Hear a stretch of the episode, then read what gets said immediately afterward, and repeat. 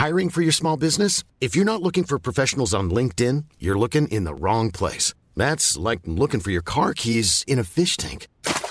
LinkedIn helps you hire professionals you can't find anywhere else, even those who aren't actively searching for a new job but might be open to the perfect role. In a given month, over 70% of LinkedIn users don't even visit other leading job sites. So start looking in the right place. With LinkedIn, you can hire professionals like a professional. Post your free job on linkedin.com slash people today. NoWatch.fm Incredible Web Shows Cette émission vous est proposée avec la participation du fanshop NoWatch. Bonjour à tous et bienvenue sur le Rendez-vous Tech, le podcast bimensuel où on parle technologie, internet et gadgets. Nous sommes en janvier 2013, nous allons vous parler de Facebook, de Mega, de la taxe Colin et Colin, et c'est l'épisode numéro 104.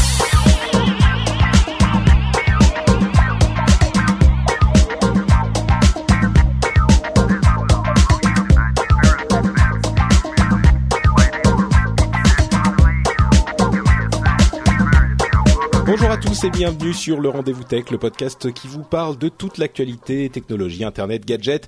On récapitule euh, tout ce qui s'est passé dans le monde de la technologie les deux dernières semaines. On le simplifie, on le discute, on l'analyse. Comme ça, vous pouvez tout comprendre facilement. Et on vous le sert sur un plateau, j'allais dire d'argent, mais ça fait un peu pompeux. Donc, euh, on va dire sur un plateau de cafétéria. Voilà, comme ça, on est proche du peuple. Tant que c'est propre. Corben. Voilà. Euh, comment vas-tu, Corben? Ça va, ça va. J'ai un peu mal Ouais. au dos et un peu enrhumé, donc euh, petite journée, Mais mais, tu veux sinon. qui t'arrive? Oh bah tu sais, petit euh, j'ai un bébé très lourd à porter, donc je me bousille le dos à chaque fois. Et puis voilà, l'hiver, euh, voilà. D'accord. Donc euh, tu as mal au dos. Très C'est bien. ça. Eh bien, écoute, euh, j'espère que tu ne seras pas encore euh, plus affecté par cette émission. Ah tu sais, je suis vieux, hein, j'ai passé les 30 ans, là c'est le début de la fin, hein, ça Euh, tu commence sais à partir. j'ai, moi Bah, euh, je sais pas, c'est t'es senior toi, t'es un Ouais, senior. c'est ça, exactement. J'ai la réduction pour aller au ciné, c'est pour ça que j'y vais souvent. euh, et on a aussi quelqu'un qui est très très jeune. Alors attends, je, je vais essayer de le faire, Vincent. je me suis entraîné. Hein. Ah, Bienvenue sur Convergence numérique avec Vincent Toiti. Vincent Toiti. Eh bien bonsoir Patrick. Moi par contre je suis en pleine forme. Salut Vincent, très heureux de te recevoir pour la première fois dans le rendez-vous tech. Euh, tu es, oui, donc tu es en forme, contrairement à nous les vieux, qui parce que moi aussi j'ai mal au dos. Euh, je vais expliquer quand même aux gens qui, qui écoutent méduser cette euh, cette euh, imitation que j'ai fait. Euh, Vincent est euh, l'animateur d'une émission que je trouve absolument euh, formidable, qui s'appelle Convergence numérique. Euh, j'ai même pas envie de dire un podcast, c'est presque une émission de radio que tu fais. Ah ben je sais pas trop. euh, oui peut-être. Tu fais ce que tu tu aimes faire. Ben voilà c'est un format que j'ai trouvé comme ça. Alors je sais pas si c'est radio ou podcast, mais en tout cas je le présente comme un podcast sur Ouais. internet. Voilà. C'est ça. Oui, oui. Non, mais c'est clairement un podcast, mais d'une telle qualité, c'est rare. Euh, les auditeurs euh, n'auront sans doute euh, pas failli à remarquer que tu as une voix, comment dire, fluette, mais élégante. Exact, exact. Euh, tu Je es- l'assume totalement. Tu es lycéen en fait, c'est ça? Exact, j'ai 17 ans. Et je, tu sais, moi j'étais, ton travail est tellement bien fait euh, que j'étais convaincu que t'étais, euh, que tu étais euh, euh, universitaire. Donc euh, voilà. Comme Ah quoi. moi je, là parce que là tu nous parles de convergence numérique, mais je sais pas pas de quoi ça parle. Moi je connais Alors, pas. Eh ben, tu peux nous présenter l'émission, Vincent Eh bien Convergence numérique, c'est une émission qui parle de numérique, mais de tous les enjeux qui l'entourent, c'est-à-dire de la politique, de l'économie. Donc j'essaie vraiment d'avoir un, un œil pas tellement geek, mais un œil plus global sur la politique, l'économie, et puis euh, voilà tout ce qui se, tout ce qui est autour finalement du numérique. C'est plus du numérique que du geek et du technique. Voilà. Et tu as à chaque épisode, enfin à chaque épisode que j'ai écouté, j'en ai écouté quand même pas mal maintenant, et tu as toujours un, un- une interview avec un invité qui est assez intéressant. Exact. Euh, ben, j'essaie toujours de euh, trouver des gens qui euh, qui apportent justement quelque chose au numérique, que ce soit voilà dans tous les milieux que j'ai cités avant.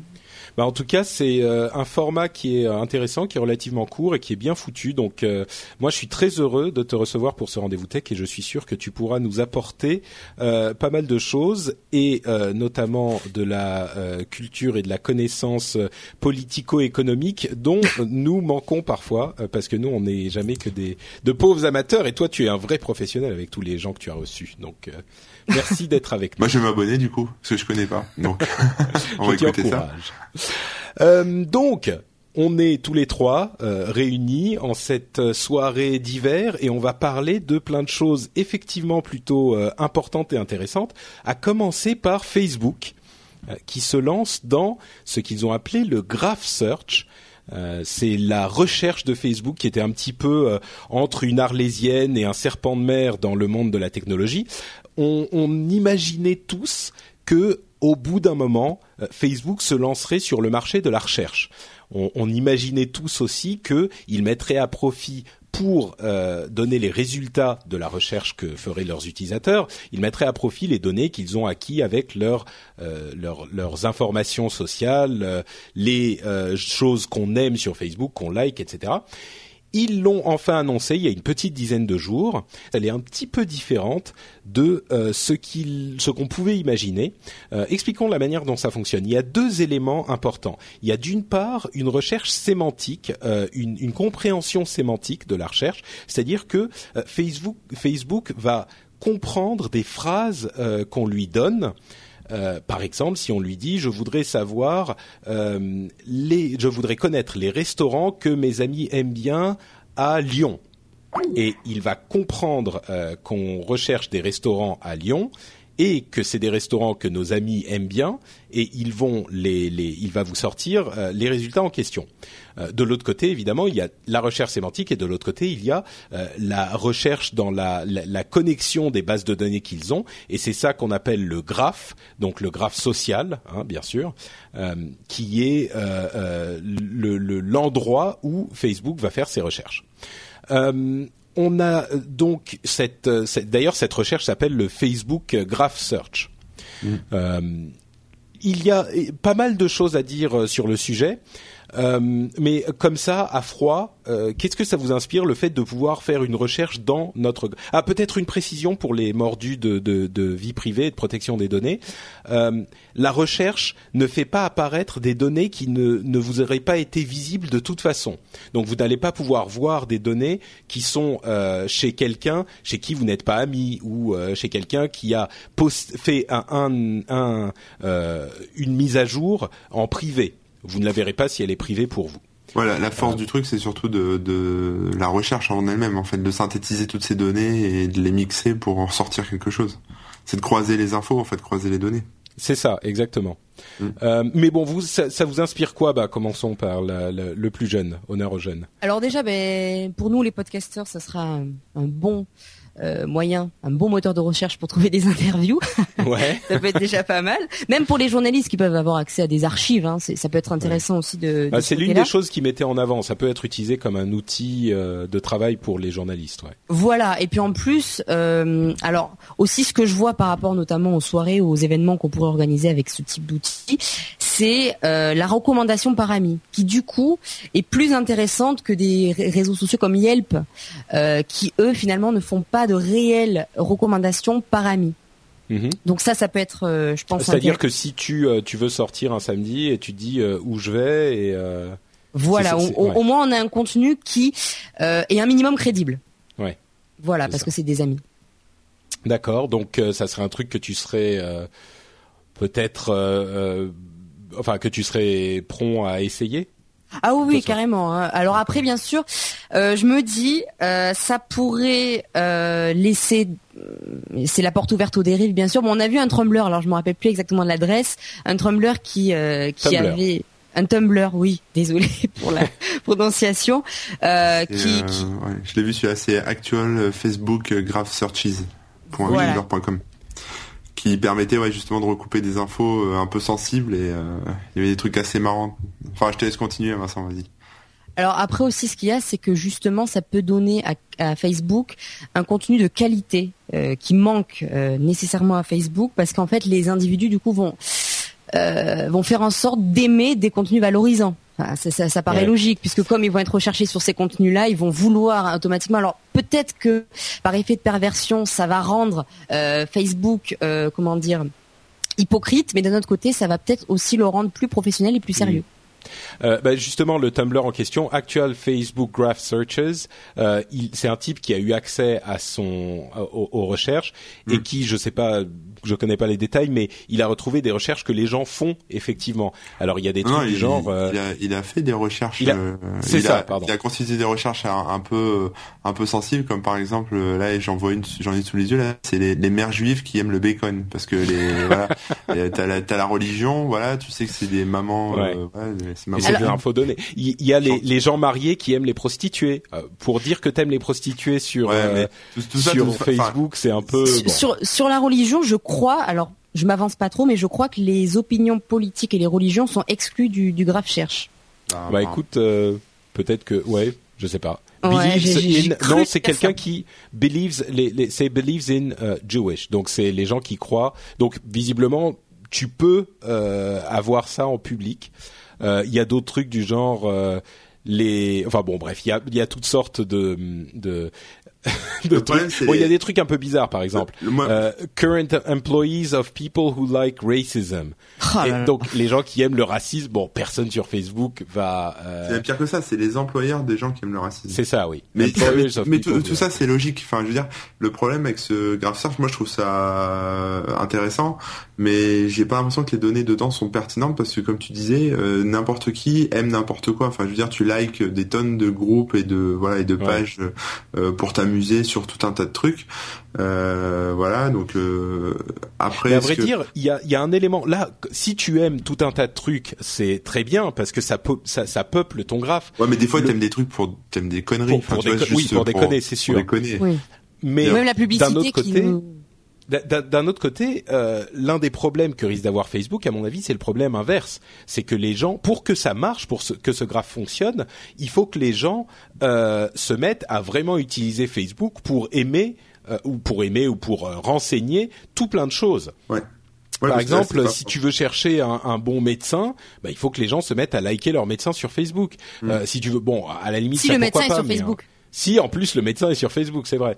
Euh, si tu bon pour les mais pour les restaurants, moi je connais très peu de gens qui like des restaurants sur Facebook, peut-être un ou deux de temps en temps, mais enfin bon moi je suis pas un très gros utilisateur de Facebook, mais je suis donc je suis peut-être pas un bon exemple. Mais euh, vous vous avez déjà par exemple euh, donner des informations, enfin donner des informations, je vais dire liker pour schématiser, euh, liker des choses qui pourraient être utiles dans ce type de recherche, des, des, des restos, des magasins, des je sais pas. non non non jamais moi c'est juste des conneries, c'est parce que j'ai besoin d'accéder à une application qui est en téléchargement et on me demande mm. de liker la page ou ou alors on m'envoie une invite pour un groupe rigolo et je like mais tu vois je l'oublie dans la seconde quoi c'est. Euh, ouais.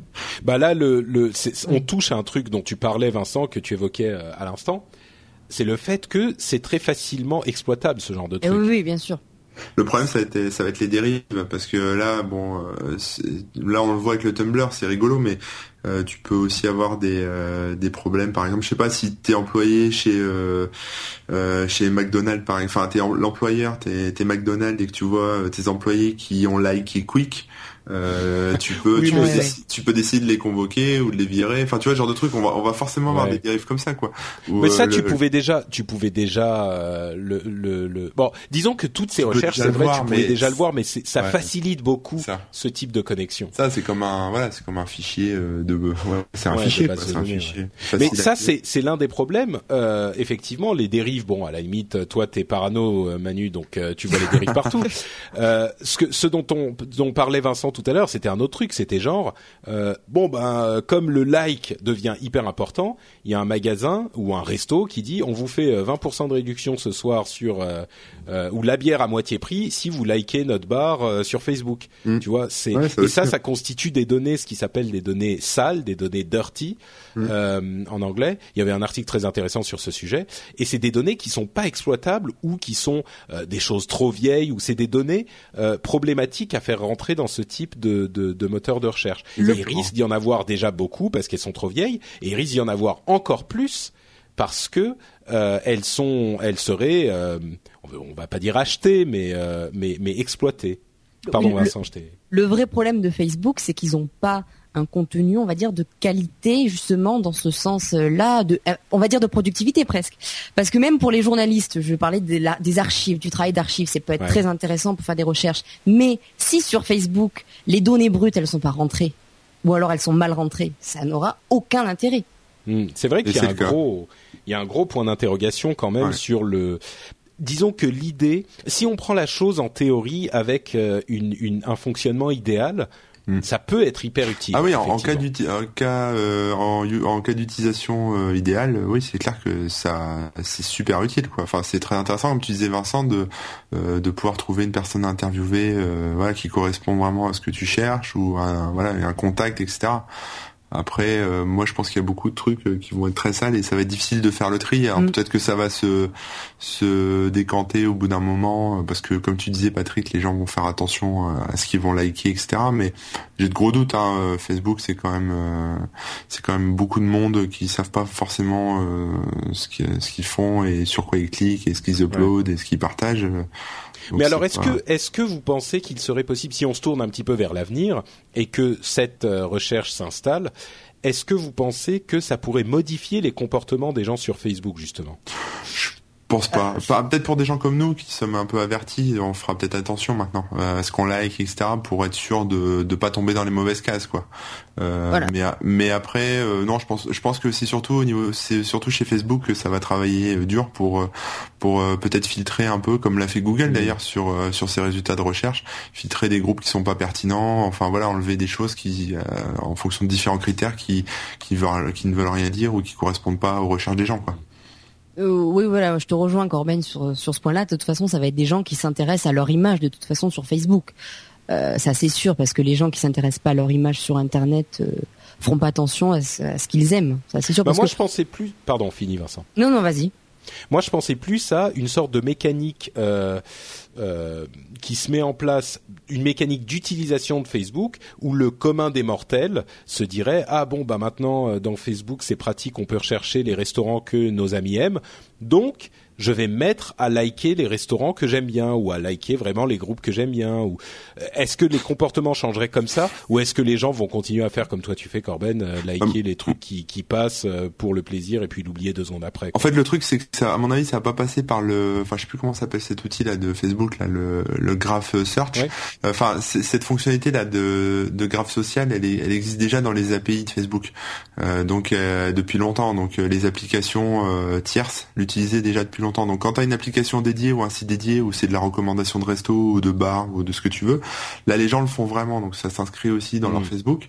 Facebook c'est euh, trop général Facebook en lui-même. Mais mais le le le graph search de Facebook en lui-même, je pense pas qu'il sera très utile en fait. Je pense que c'est mmh. surtout une une façon de de montrer euh, visuellement, enfin de rendre visuel euh, leur API de de graph social en fait, pour que ça soit utilisé par. À mon avis, c'est plus que ça. Hein. C'est plus que ça. C'est un gros pari. Enfin, on, on sait tous que tout l'argent que fait Google, c'est sur son moteur de recherche. La recherche, la, la découvrabilité, c'est un marché énorme. Ouais, mais là c'est très limité. Là, c'est là c'est euh, c'est juste sur des gens, euh, alors que ah, dans Facebook il y a des, milliers de contenus. C'est pas juste des gens là. C'est euh, t'as aussi des contenus. Ah, non, non, tu peux rechercher ce que tu veux. Tu peux rechercher euh, des restaurants à côté de chez moi qui sont ouverts de minuit à deux heures. Non, mais ça ok. Mais moi je parle. Je, parle pas forcément de ça, je parle aussi du des contenus que les gens postent en fait. Euh, tu vois, ah bah oui, tout est tout est créé par les par les gens qui cliquent sur euh, like ou qui oui, c'est les gens qui qui, qui, qui peuplent ce. Je l'ai pas testé, donc euh, par exemple si je personne l'a testé, enfin très très peu de gens l'ont testé. Si je cherche, c'est les vieilles euh, par exemple, si je cherche un article qui parle, je sais pas, de méga upload, hein, parce que c'est le sujet tout à l'heure, mais mm. euh, si je cherche un article qui parle de méga upload et qui a été écrit par un Français, je peux le trouver, tu crois ou euh, bah, euh, je t'avoue que je suis pas tout à fait sûr de la manière. Genre, pour moi, ça. En fait, on sait pas grand chose. pas grand chose. Pour moi, ça permet de rechercher que des euh, que des pages quoi ou des profils. Donc euh, ça ça se limite aux pages Facebook, aux groupes, enfin aux profils. Tu vas pas pouvoir rechercher a priori des articles. Encore que si, parce qu'un article qui serait liké par euh, je suis pas Sûr tu puisses euh, chercher ah un article. Si, y a pas de... ah bah si, beaucoup. ils vont pas, ils vont pas se limiter à. Si, bah, moi je pense. En tout cas, euh, s'ils ont mis, si, si Zuckerberg a mis son bouton like euh, partout sur le web, c'est bien pour exploiter, pour hmm. exploiter les données qu'il en retire. Ouais, bah je me, je me doute bien qu'à un moment ça va. Et là, là hmm. ouais, ça, ça risque de, de faire un petit peu d'ombre à Google, quoi. Ça peut être intéressant. Hmm. Voilà, dans ce cas-là, on peut se poser la question aussi de, de la concurrence qui est faite à Google, clair. Bah oui, ah bah c'est une concurrence directe là, c'est sûr.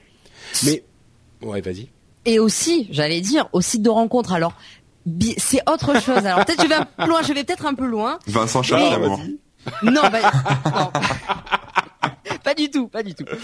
Donc non, non, mais en fait, les sites de rencontres, d'un autre côté, il y a une réelle demande quand on va sur un site de rencontre, puisqu'on ah, s'inscrit pour faire une rencontre. Et la personne qu'on va rencontrer sur ce site s'est inscrite pour exactement la même raison. Sur Facebook, c'est pas tellement la même chose non plus.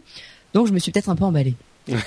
peut-être, peut-être. Mais c'est vrai que, en tout cas, euh, l'arrivée de Facebook dans cette arène de la recherche ouvre énormément de possibilités. C'est encore un petit peu euh, euh, brumeux, on le comprend parce qu'on ne sait pas exactement ce qu'ils font, comment ils font, et surtout, ils risquent de faire évoluer l'outil.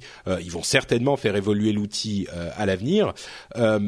Et il y a une dernière composante, à mon avis, qu'il ne faut pas oublier, c'est que il y a euh, une, toute une frange de la population pour qui aujourd'hui Facebook c'est Internet. Euh, ils, se connectent sur Internet pour aller sur Facebook, ils n'utilisent plus le mail, ils naviguent pas énormément, euh, ils vont sur Facebook et ils passent tout leur temps sur Facebook. Donc pour ces gens-là, euh, s'ils n'ont même plus besoin de faire une recherche sur Google et qu'ils peuvent avoir les résultats que veut bien leur servir euh, Facebook, euh, ça peut être une opportunité extrêmement importante pour pour Facebook. À vrai dire, pour tout le monde, ça peut être une opportunité importante pour Facebook. Et je je dirais pas encore que le, le, Google est en danger mais ça ouvre une porte qui pourrait mener sur le chemin du danger pour Google. Hmm. C'est poétique ce que je dis. Ouais, il y a encore un peu de euh, chemin. Pardon? Il y a encore un peu de chemin. Ouais, encore un petit peu, c'est vrai. Le chemin du danger pour Google. euh, tu parlais de méga. Oui. Et, et, et, les trucs de super pirate, euh, c'est pour toi ça Tout de suite les euh, préjugés. bah, je, je, je, lis ton site, hein, donc tu vois, je, te connais. Non, plus sérieusement, euh, effectivement, il y a un an, euh, presque, enfin, il y a un an jour pour jour, sans doute, à peu près, on parlait de la l'arrestation de Kim.com et la fermeture du service Mega Upload, dont on va pas euh, redétailler les, les circonstances parce que tout le monde connaît. Eh bien, aujourd'hui, il en avait parlé pendant un moment. Kim.com lance son nouveau service euh, qui s'appelle Mega. Je dis aujourd'hui, mais c'était il y a quelques jours de ça, il y a une semaine, et, mm. là, il était effectivement un an jour pour jour après le raid du FBI sur sa propriété. Euh, et c'est un nouveau service qui fait à peu près ce que faisait Mega Upload, avec des, euh, selon les, les Kim.com et ses avocats, une super euh, sécurité des données, avec une super sécurité légale et un service entièrement euh, euh, infaillible pour ce qui a fait tomber Mega Upload. C'est-à-dire que ils ont une, un cryptage extrêmement fort. À chaque fois, je ne sais pas si c'est le bon mot cryptage. Non, chiffrement. C'est chiffrement. Merci. Cryptage, ça on, pas on me reprend dans les dans les commentaires à chaque fois. C'est ça. On me reprend dans les commentaires à chaque fois. Donc merci les gars. J'ai deux personnes qui savent mieux que moi. Donc le chiffrement, un chiffrement très fort en 2048, euh, si je ne m'abuse, 2048 bits. Euh, il y a, euh, ils ont, ils se sont sécurisés entièrement au niveau légal. Bref, Kim.com assure que euh, le service est légal et qu'il sera sûr pour ses utilisateurs. Euh, et en gros, je schématise, mais en gros, c'est un petit peu le même type de choses que pour MegaUpload, c'est-à-dire que il euh, héberge des fichiers que vous pouvez ensuite euh, partager avec qui vous voulez, si vous le voulez. Vous pouvez aussi les garder privés. Il y a eu un, un lancement du, du, service qui était un petit peu extravagant. Euh, Corben, tu avais fait un article dessus, peut-être que tu peux nous raconter? Ouais, ouais, bah en fait c'est euh, bah euh, Kim.com, c'est quand même un mec qui est un peu mégalomane hein, pour reprendre euh, son, son, son préfixe préféré, mais c'est vrai que donc son, le lancement était un peu bizarroïde. C'était enfin voilà, il y avait sa musique qui passait en fond, il y avait une espèce de chorégraphie. Parce musicien aussi, ouais. Ouais, enfin, ouais, on va dire ça. Hein, les musiciens comme musique, René Lataupe est musicien, quoi, tu vois. Euh, il avait une espèce de danseuse euh, militaire euh, qui euh, qui le protégeait d'un d'un d'un raid de, de, de, faux policiers qui venaient l'attaquer, etc. Voilà. Bon, au milieu de ça, il a fait sa conférence de presse quand même. Il a expliqué un peu tout ce qu'il avait mis en place dans Mega, etc. Voilà. Donc c'était un peu, ça se passait sur sa propriété en Nouvelle-Zélande. C'était voilà, c'est il n'y avait pas 500 000 personnes. C'était un espèce de show euh, à l'américaine euh, où t'as l'impression que ça va remplir le Stade de France. En fait, il y avait euh, peut-être, je sais pas, 200 journalistes, donc c'était mm. petit. voilà, ça, ça c'était, c'était fait maison, quoi. C'était mignon, on va dire. Enfin, moi, j'ai bah, il a fait son, il a fait son show en tout cas. Il a fait son show, mais après le public qui avait en face, c'était pas, voilà, c'était pas une foule gargantuesque, mais il a fait son show, il a montré son truc, et puis voilà, c'est vrai que les gens ont, suivi aussi sur le net. Hein, donc mm. euh, voilà. Ah bah ça a fait beaucoup de bruit. Lui, il se défend, il se défend totalement de faire un, un, un doigt d'honneur aux ayants droit euh, qui l'ont fait couler il y a un an. Euh, mm. il dit non non, pas du tout. Moi, je, j'offre un service, voilà. Il y a quand même quand tu reproduis le raid du FBI pour ton pour ta conférence de presse, il y a quand même un petit esprit revanchard. Euh, plus sur le gouvernement américain quand même. C'est vrai, plus que sur les ayants droit eux-mêmes, c'est vrai. Euh, que, que penser au-delà du spectacle et de la provoque et tout ça mm. euh, Que penser du service, euh, bah Vincent, tiens? Bah déjà, c'est ça a l'air bien ficelé juridiquement. Alors, je me suis pas tellement intéressé au, au cryptage. Là, je suis bon.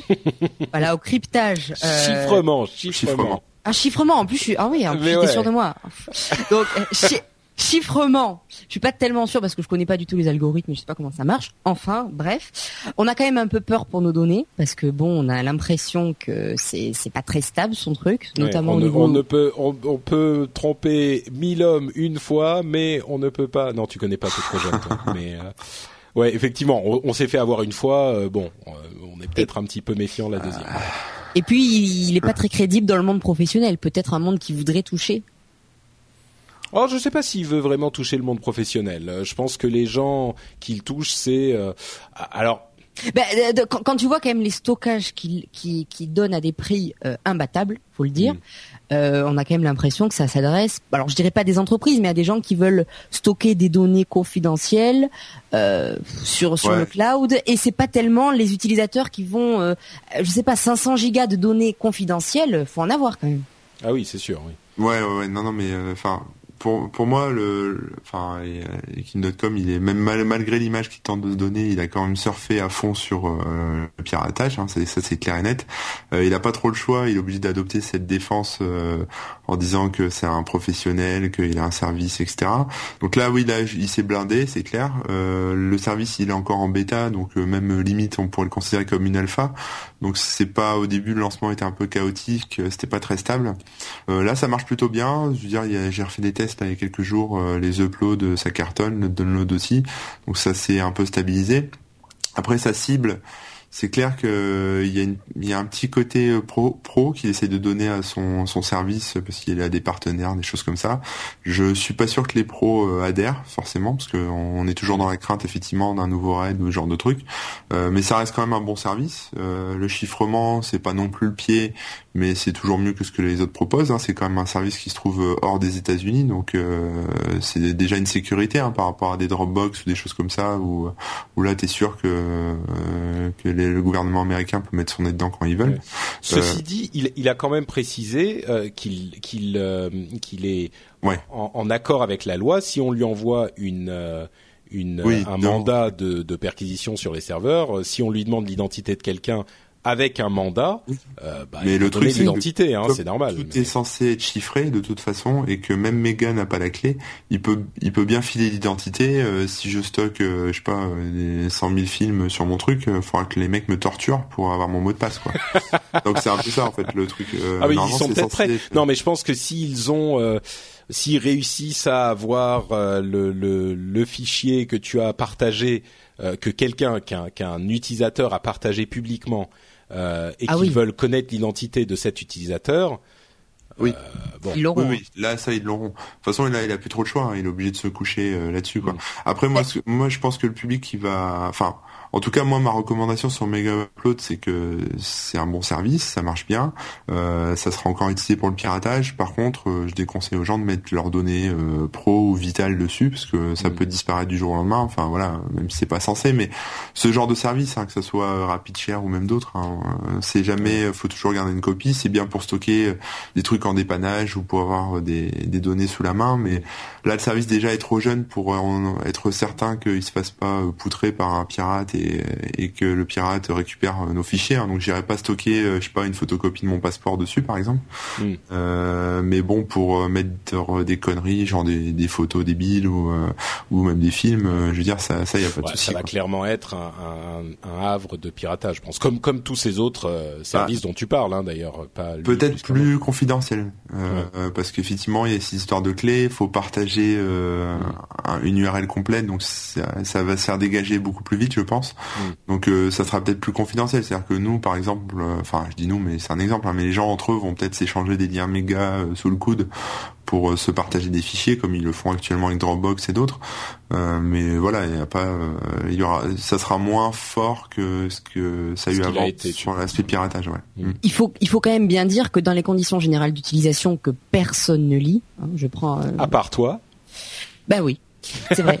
Bah, quand, quand je les analyse, raison, il faut hein, normalement. oui, voilà. Mais bon, quand je vais sur un site internet que je m'inscris dessus, je ne les lis jamais. Je les lis souvent après pour justement le, voir un petit peu tout ça. Et Mega Upload marque, il est formellement interdit de charger ou télécharger du contenu protégé par des droits d'auteur. Donc Kim.com, là pour le coup, met euh, tout sur l'utilisateur. Donc ah bah bien sûr. Non, mais tu sais, c'était déjà le cas avant. Hein, c'est déjà le cas avant. Là, le, chiffrement, le, truc qui est qui est magique, c'est qu'en fait, pour moi, ce chiffrement là qu'il a mis en place, où il dit en gros, euh, je ne connais pas la clé, euh, je ne sais pas ce que les gens mettent sur mes serveurs. C'est surtout pour se protéger lui, hein, enfin pour protéger sa société. Euh, là, voilà, tu pourrais, enfin, un pédophile pourrait stocker 500 000 photos dessus. on pourrait plus attaquer Mega Upload, même si lui va filer l'IP du mec et on va retrouver le mec, mais mm. on pourrait plus attaquer Mega Upload pour avoir hébergé ce genre de photos parce que ça ça serait chiffré, c'est chiffré et ils sont censés mm. par connaissance justement du contenu, donc ils peuvent pas le filtrer. Ce qui, ce qui accessoirement, bon, euh, une, une, une, utilisation anonymisée, enfin pas anonymisée, mais euh, chiffrée. Le, le, je suis pas certain que le service en question devrait. Je, je parle pas en absolu, hein, moi, je réfléchis à la chose, mais je suis pas certain que le service en question devrait être euh, impliqué même euh, dans la dans la chose. Le service ne devrait pas aller regarder ce que tu stockes. Il te propose de stocker des trucs et ensuite c'est. Euh, Ça c'est la théorie. Hein. Normalement le l'hébergeur est censé être neutre, mais on le voit voilà dès dès que le ah bah, le mec a uploadé, que ce soit même pour un hébergeur de site web, hein, à partir du moment où où les mecs veulent la peau du webmaster, enfin faut toujours trouver un coupable. Donc si le webmaster est pas ou le mec qui envoie les fichiers est pas attaquable et pas atteignable parce que voilà il s'est caché son identité mm. ou il est dans un pays étranger, euh, bah c'est l'hébergeur qui va prendre qui va prendre. Bien sûr, mais je pense qu'à partir du moment où il y a une procédure juridique euh, qui est faite euh, proprement, bah oui, on peut tout demander. Mais mais je pense pas que sur le fait que le service soit chiffre les données qu'il reçoit, je pense pas que ça ça soit reprochable à, à, à Kim.com. Tu vois, il dit bon bah nous on chiffre, on sait pas ce que vous en faites mais on, on, on, on, est euh, en accord avec la loi, on répondra aux, aux mandats et aux demandes de, de, des juges. Bah, je pense que c'est à peu près ce qu'on peut demander, mais bon. Bah, on, on, le verra tout à l'heure avec le sujet des, du tribunal de grande instance là. Et ah, par exemple, oui, tout à fait. Bah, exactement. exactement ça. On va en parler tout à l'heure. Euh, petite dernière petite précision, il y a eu beaucoup de questions sur la sécurité de Mega, euh, j'allais dire Mega Upload, de Mega, et notamment il y avait un, un excellent article dans Ars Technica qui euh, épluchait toute la sécurité.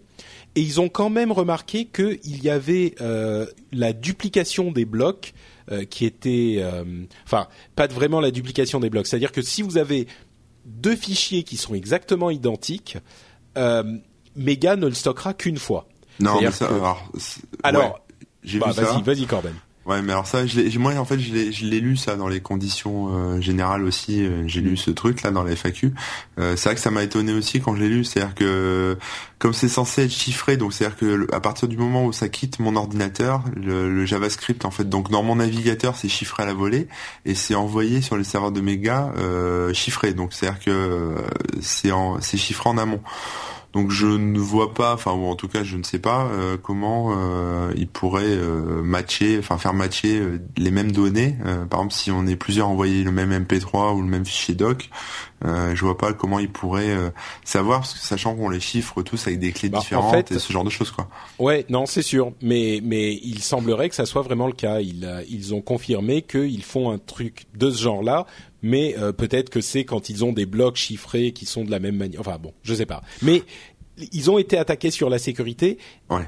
Et c'est pas il semblerait qu'il y ait des petites choses qui sont pas dramatiques, mais euh, qui font que si on a quelqu'un qui est bien vicieux et qui a accès à certaines choses, euh, ça, il soit possible pas de retrouver le propriétaire d'un fichier, mais de retrouver certaines informations. Enfin, ça devient un petit peu technique. Moi, je, je, je ne suis pas. Ouais. C'est ce que j'allais te dire justement, le débat de méga, le de méga. Voilà, moi aussi j'allais faire la, la, faute, hein. le lapsus. Euh, le débat, là on, on parle d'un débat technique, mais finalement le débat de méga, c'est le retour en force en tout cas médiatiquement, du, télé, du téléchargement illégal. Parce que... Euh, bah mais non, je peux pas te laisser dire ça. Mais non, Vas-y, finis Vincent.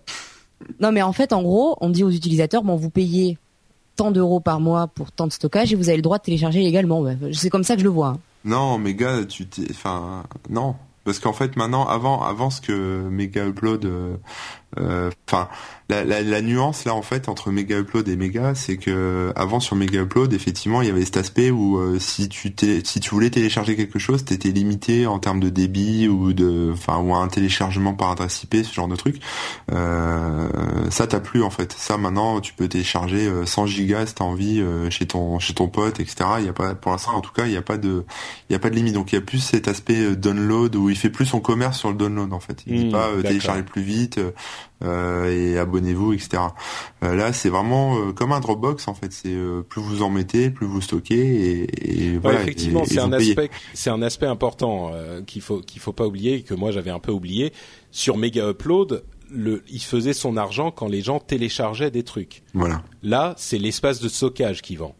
Pour moi, c'est pas le retour du piratage. Un méga upload, ça permet pas de télécharger des fichiers piratés. Enfin, il y en a, mais comme il y en a sur Dropbox, comme il y en a sur euh, mm. dl.free.fr, où euh, il y a même un site du gouvernement où tu peux tu peux uploader des fichiers comme ça euh, de 1 giga ou je sais plus combien. enfin, des, des espaces de stockage comme ça, il y en a des tas quoi. Comme Ubique. Mais pourquoi est-ce que les gens l'utiliseraient pas pour le piratage méga Ah bah ils peuvent.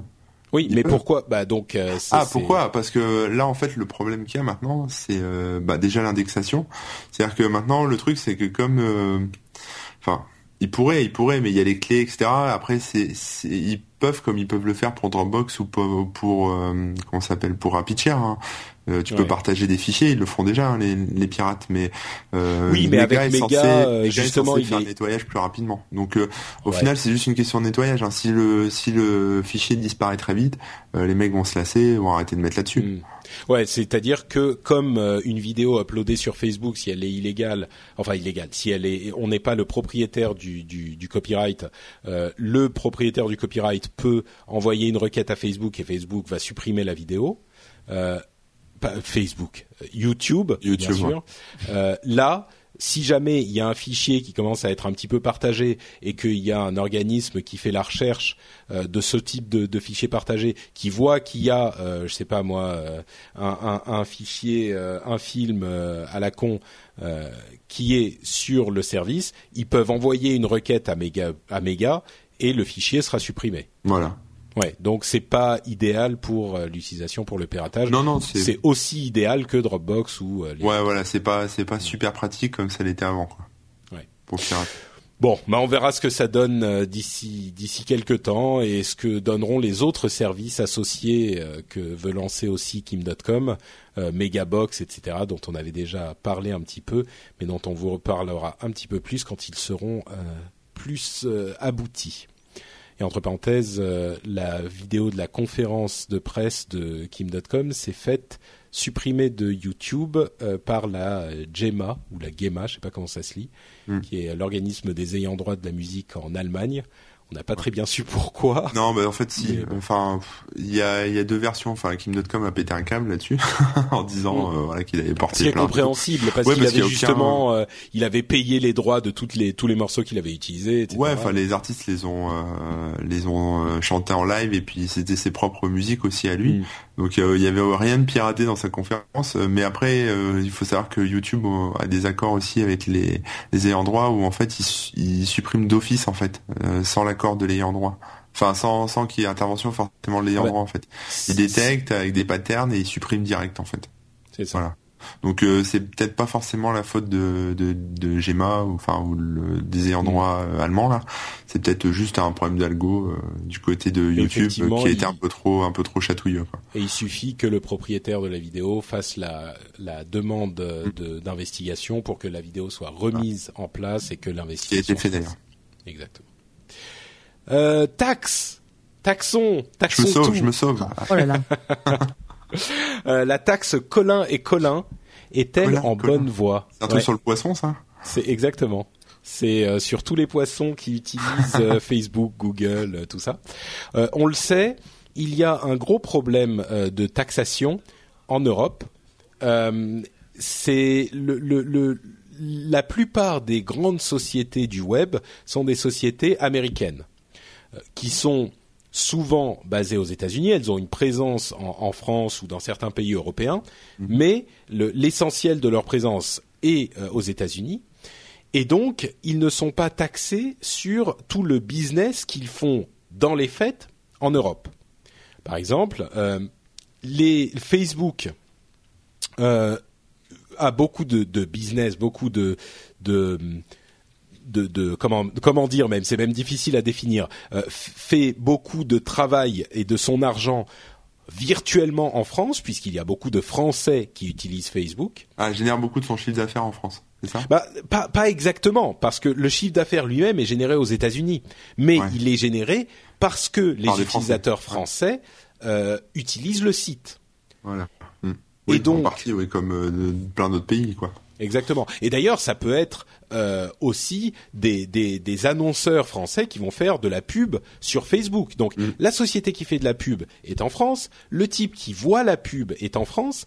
Euh, la pub est affichée sur un site en français, mais la société affichant la pub, fait, qui est Facebook donc, est une société américaine, même si elle peut avoir des bureaux en France pour d'autres euh, choses. La société étant américaine, elle va payer ses taxes aux États-Unis bah oui. et la France et l'État français euh, n'ont pas de, euh, de, de, de, ne peuvent pas euh, prélever l'imposition qu'elle prélèverait sur une société française. Bien, bien Alors, sur Internet. Bah, on parle, on parle de Facebook, on peut, mais il y a une énorme partie de l'économie numérique qui se fait comme ça.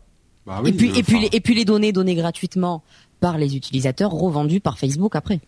Entre autres, exactement. Euh, données, enfin données gratuitement, c'est toujours un terme qui est un petit peu délicat parce qu'elles sont données en échange du service que fournit Facebook. Donc c'est oui. pas tout à fait gratuit. Euh, c'est avec le consentement des gens. Oui, oui, c'est ça. Et, on parlait, on parlait tout à l'heure, enfin tout à l'heure, dans les semaines qui ont précédé des problèmes de Google et de la presse, euh, et des problèmes de Google et du gouvernement, le fait que le gouvernement français ne puisse pas taxer Google alors que, euh, en, quelque sorte, Google faisait du business en France, mais avec une société euh, basée en Irlande. Et bon, bref, il y a toutes des sortes de, jeux fiscaux qui font que ces grands groupes ne payent pas beaucoup d'impôts en Europe et en France en tout cas. On l'aura compris.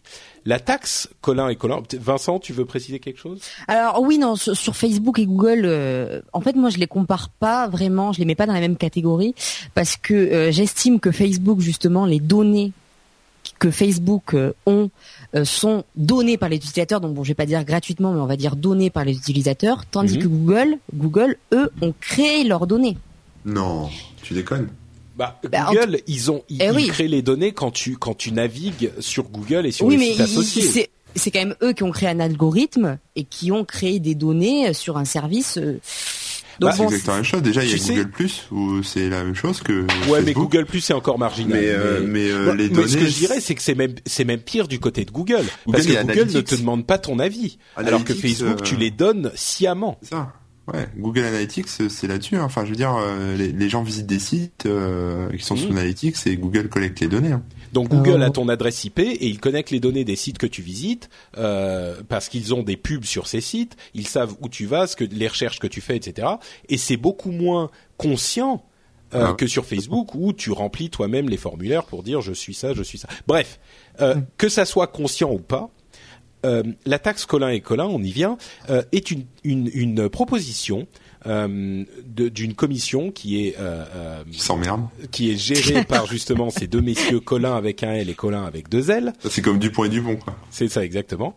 Et qui propose en fait, qui a trouvé un moyen de taxer les groupes en question en, en, en instaurant une sorte de quota qui serait relatif à ces fameuses données qu'on donne, sciemment ou pas, à ces groupes-là, et euh, qui constituent en fait le, le cœur de leur euh, business model, le cœur de leur euh, de, du moyen avec lequel ils font de l'argent.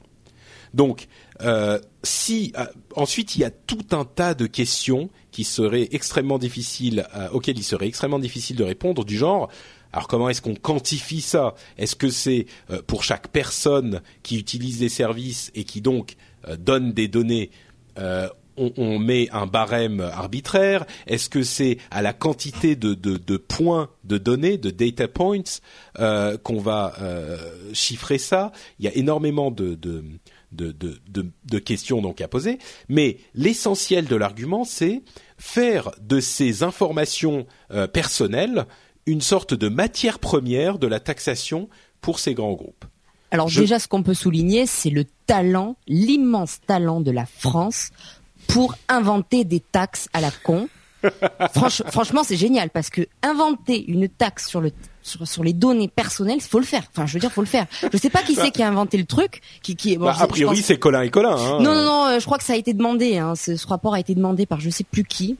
Bah, le, si je ne m'abuse, le rapport a été demandé justement pour essayer de trouver un moyen de, euh, de, de c'est le rapport sur la fiscalité et l'économie numérique euh, de, de, Pierre Collin et euh, qui est conseiller d'État et Nicolas Collin qui est inspecteur des finances. Donc c'est un rapport qui euh, était censé parler de l'économie numérique en fait. Et, et je sais pas si bon ils ont dû leur demander essayer de trouver un moyen de nous faire de l'argent, mais ah oui, carrément. C'est de... ça qu'ils ont fait. Et pendant Bien 200 sûr. et pendant 200 pages, ils développent comment se faire du fric. 200 Mais, pages. Bon, ok. Alors a priori, la première, peut-être que la première réaction, c'est de se dire, bon, c'est quand même un petit peu bizarre, au moins, je reste poli, de taxer les données, euh, les données privées. Mais si on prend un petit peu de, de recul enfin, je sais pas, moi, ça m'a paru étrange, mais pourtant, je, je suis pas généralement pas hyper fan des des actions du gouvernement parce que dans ce dans ce domaine, parce que je trouve que généralement ils ne comprennent pas cette économie et qu'ils ils ont tendance à l'entraver plutôt qu'à la favoriser. Mais là, je me suis pas dit c'est forcément idiot. Je, je, me pose la question est-ce que ça pourrait être euh, quelque chose de, de, de, de, de cohérent de, de, de, taxer les. Bon, visiblement, Vincent, euh, toi, tu t'es pas du tout pour, quoi. Ben, en tout cas, ça, ça, pourrait déjà encourager les entreprises à partager ces données parce qu'ils disent dans le rapport que j'ai vaguement euh, parcouru que si les entreprises partagent les données privées qu'ils ont, donc que les utilisateurs donnent, euh, par, les partagent à d'autres entreprises, donc pour que ce soit utilisé dans le cadre de l'open data, on va dire, mmh. ils seront moins ou pas taxés. Donc, ça, éventuellement, ça peut en, en, en, encourager les entreprises à, à, partager du contenu qui, qui pourrait être de qualité. Donc bon, ça pose aussi une question de confidentialité, mais ça peut être intéressant aussi de ce côté-là. Ouais, ouais c'est sûr que pour la confidentialité, ça pose une grosse question. Corben, t'avais pas l'air hyper fan non plus. Euh... Non, non, non, je suis pas fan, mais enfin, euh, c'est axé là sur des trucs qu'on met, enfin, franco-françaises, euh, sur des services américains euh, sur lesquels personne n'a de maîtrise je trouve ça un peu tiré par les cheveux. Quoi. Il y a tellement déjà de dossiers en France euh, où on pourrait récupérer de l'argent euh, sur des trucs euh, avec des, des, gens qui payent pas d'impôts. Que aller chercher la petite bête, c'est comme euh, cette proposition là où ils voulaient taxer les liens, euh, les liens cliqués sur les sites de presse, enfin qui renvoyaient oui, vers des articles, etc. Oui, oui, bah il y a la presse qui veut faire taxer. Ça aussi, enfin, je veux dire, c'est des choses complètement irréalisables. Donc voilà, enfin taxer pour, pour, enfin taxer des, des, fonctionnalités ou des bases de données, je trouve ça un peu débile. Mais est-ce que là, est-ce que le, le, le, les informations, je me fais un peu l'avocat du diable. Vas-y, vas-y. Est-ce que les informations privées justement qu'on fournit à tous ces services n'est pas la matière première sur laquelle ils travaillent? Et est-ce qu'elle n'appartient ah oui. pas quelque part au, peuple français finalement. Non, elle appartient à la personne euh, à qui elle appartient. Après, si le mec est assez con ou, euh, ou s'il est volontaire pour la donner, cette information, euh, c'est qu'entre lui et la société américaine qui collecte ces infos. Hein. Enfin, pour moi, l'État n'a pas à intervenir là-dedans, ni à se prendre une taxe sur mes données personnelles, quoi. Enfin, je veux dire, à la limite, euh, je veux bien que Google me, ou Facebook me fasse un chèque, mais euh, euh, mais je vois pas pourquoi il ferait un chèque au gouvernement français parce que j'ai rentré ma date de naissance, le lieu où je suis né et, les études que j'ai fait dans Facebook, quoi. Alors, si si Facebook te fait un chèque et enfile 30% à l'État, est-ce que ça te va? Ouais, mais là après, je vais en créer plein des comptes et je vais passer ma journée. D'accord. ouais, bon, vous remarquerez que quand il s'agit de taxer n'importe quoi, euh, même sur ce sujet-là, la droite et la gauche en politique française sont absolument d'accord et main dans la main. Euh, comment il s'appelle là euh, Mais c'est parce que c'est un vrai enjeu économique qui. Mais alors c'est un vrai enjeu économique, mais alors comment il s'appelle le, député, le sénateur UMP, Marini, je crois, quelque chose comme ça. Marini qui qui s'est comparé à Karl Marx quand même. et qui a dit, et qui a dit que Karl Marx aurait fait la même chose. Voilà, le mec déjà, il se sent, il se sent bien. C'est forcément la bonne référence à mon avis, mais euh... ah, le problème c'est qu'ils cherchent tous du blé un peu partout, donc euh, ils font les fonds de tiroir, ils essaient d'inventer de nouvelles choses, et comme mm. Internet c'est pas un sujet du tout qu'ils maîtrisent, et, et le mm. problème c'est qu'en France on a vraiment un problème de, enfin voilà, c'est les Américains qui ont qui ont tous les services, etc. Et nous, on a complètement loupé le, le train, quoi. Et puis autre euh, chose qu'on oublie, c'est comment les entreprises vont les entreprises vont trouver un moyen de contourner cette taxe, comme les entreprises trouvent toujours un moyen de contourner les taxes. Google en est l'exemple flagrant, que ce soit aux États-Unis ou en France. Hmm. Bah, à, dire, à, ce, propos, euh, je pense que la, la, première chose à faire, plus que euh, le, le, le, trouver un moyen de taxer Google, ça serait d'harmoniser les, les, les, politiques fiscales au niveau européen, parce que si l'Irlande ah. n'a plus des, des, des, des, des taux euh, aussi avantageux, des, des taux d'imposition aussi avantageux, l'Irlande et le Luxembourg et quelques pays comme ça, euh, bah forcément ils n'ont plus intérêt à s'exiler en Irlande parce que principalement les bases européennes sont en Irlande pour ces sociétés. Euh, et, et, et, ça règle la question. Ils resteront en France euh, pour leurs opérations françaises. Ça réglera déjà une partie du problème. L'autre volet qui moi me tiendrait à cœur, ça serait trouver des moyens de favoriser l'innovation technologique et d'aller chercher justement cette croissance euh, économique numérique là où elle est, c'est-à-dire dans l'innovation. surtout que franchement, en France, on a des atouts à ce niveau-là qui mmh. sont euh, très sensible. On a une population de, de, de, de connaisseurs du web euh, et de connaisseurs de la technologie et, de, volontaires, de volontaires et d'entrepreneurs dans ce domaine qui est vraiment qui ne demande qu'à être euh, euh, encouragé. Ouais. Donc, le, le, euh, truc c'est qu'on est, enfin, je veux dire, on est sur Internet, donc on est, on, on est tous à, à, armes égales, armes égales, euh, aussi bien les Français que les Américains. Euh, le truc c'est que, bah, nous, voilà, on est des quiches parce que personne nous soutient, parce qu'il y a personne qui, euh, voilà, qui finance ou quoi que ce soit. Donc, au final, euh, voilà, soit les boîtes françaises se barrent aux États-Unis, soit c'est les boîtes américaines qui, qui fonctionnent et qui se font connaître. Des boîtes françaises qui sont utilisées dans le monde entier, il y en a pas tant que ça, quoi. Donc, enfin, des boîtes françaises Internet, quoi, des sites Internet pas tant que ça. Et euh, alors que finalement, on a on avait autant de chances que n'importe enfin voilà on a autant de capacités que que n'importe quel autre pays. Euh, veux dire on est sur internet. Après on en fera sûrement moins parce qu'il y a moins de monde. Mais euh, mais quand même quoi. Mais on a à mon avis on a loupé complètement le coche et et maintenant les taxes enfin pour moi c'est une illusion quoi d'essayer de taxer des boîtes qui bossent en offshore c'est pas la peine quoi enfin vaut mieux se reconcentrer sur sur euh, bah, sur déjà les, les, problèmes de taxes en France et franco-français ou franco enfin ou européens mais arrêtez de rêver euh. Ouais, alors tu parles justement euh, de, de à l'échelle européenne. Il y a cet après-midi Fleur Pellerin, la ministre de l'économie numérique, a fait une interview au Huffington Post. Alors je sais pas si vous l'avez vu. Non. non. Et à une question, donc il, il parle de, des, des industries culturelles et compagnie. Et à une question, êtes-vous suivi par vos partenaires européens? Elle répond il y a une prise de conscience nouvelle et une réelle volonté au niveau européen. Vous voyez, c'est génial les politiques. Ils ont de la volonté, de la prise de conscience. Franchement, c'est génial. Oui, bah c'est un petit peu. Euh, d'ailleurs, bah, puisqu'on parle de d'européens et de, de, prise de conscience et de volonté, euh, je vais parler d'un autre truc toujours dans le même domaine euh, qui va vous faire bondir.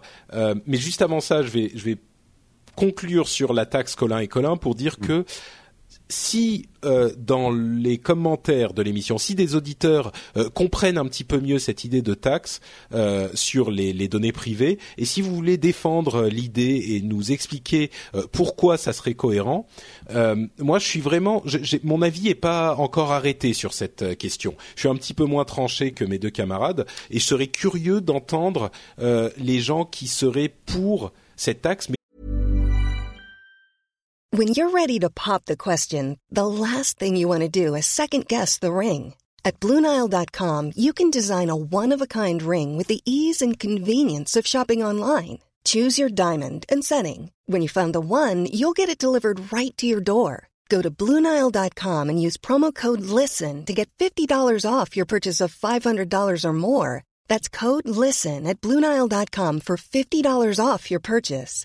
Bluenile.com code LISTEN.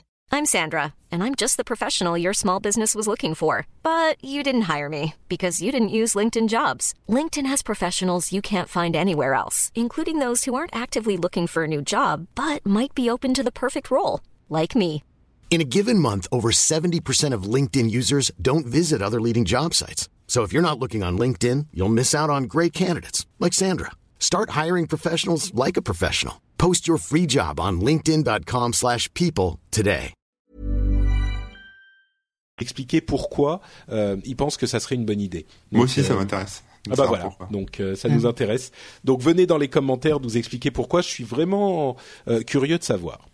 Euh, mais l'autre chose dont je voulais parler, c'était euh, la Commission européenne qui a euh, défendu la semaine dernière l'idée d'abonnement à Internet oh qui ferait des voilà, on sent les, les, les, gens qui sont outrés d'abonnement à Internet qui ferait une différenciation des contenus, c'est-à-dire d'avoir certains abonnements qui vous proposeraient le mail et Facebook euh, qui serait pas cher, un autre abonnement qui serait un petit peu plus cher, qui serait euh, le mail Facebook plus euh, YouTube, euh, un autre abonnement qui serait euh, le mail Facebook, YouTube et les sites des chaînes de télé, et l'abonnement méga cher qui serait tout le web sans, enfin tout Internet sans restriction. alors. si on veut, ouais. ouais. le truc c'est que nous, ça nous fait, ça nous fait, ça nous donne des cauchemars parce que c'est le, le, le, retour au minitel un petit peu, c'est-à-dire que c'est l'idée que euh, il va y avoir différents types de services qui seront accessibles à différentes personnes avec différents moyens, ouais. ce qui, d'une part, euh, euh désavantage beaucoup les gens qui ont moins de moyens parce qu'ils ont ils auront accès à moins de choses, et d'autre part euh, est un, un, un, affront terrible au, fondement même d'Internet, euh, la neutralité du net dont on parle souvent, c'est-à-dire que tous les services et tous les, acteurs d'Internet sont à armes égales.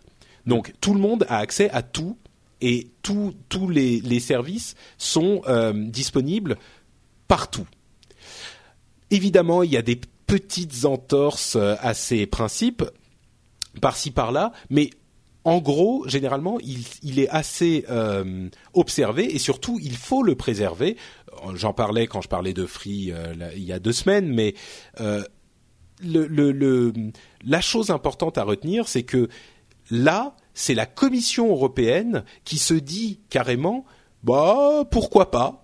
Pourquoi pas faire un truc comme ça Ils sont Alors pourquoi, lobby des, pourquoi, à quel lobby justement? Voilà, c'est ça qui est intéressant. Ah, surtout des, enfin moi je pense surtout des, des fournisseurs d'accès parce que parce que les mecs ils vont s'y retrouver quoi en, en, filant moins de bandes passantes euh, et en faisant différents en segmentant leur forfait forcément au final ça va leur apporter plus de fric. Ouais, je pense que c'est vraiment le problème. Euh, et, et, le pire, le pire du pire, c'est qu'on a un moyen de proposer des, des, abonnements Internet à différents prix. On a un moyen qui marche depuis très longtemps et qui fonctionne très bien et qui respecte le plus possible cette égalité d'accès, c'est la différence de débit justement. On peut proposer un abonnement avec débit limité pour une certaine somme réduite, et puis un abonnement avec un débit plus élevé pour une plus grosse somme. Et là, c'est beaucoup plus respectueux de la neutralité du net, parce que évidemment, si on veut accéder à différents sites, bon, si on veut télécharger une vidéo en 1080p de YouTube, euh, les abonnés de Free savent de quoi je parle, ça va prendre peut-être un petit peu plus de temps si notre débit est limité.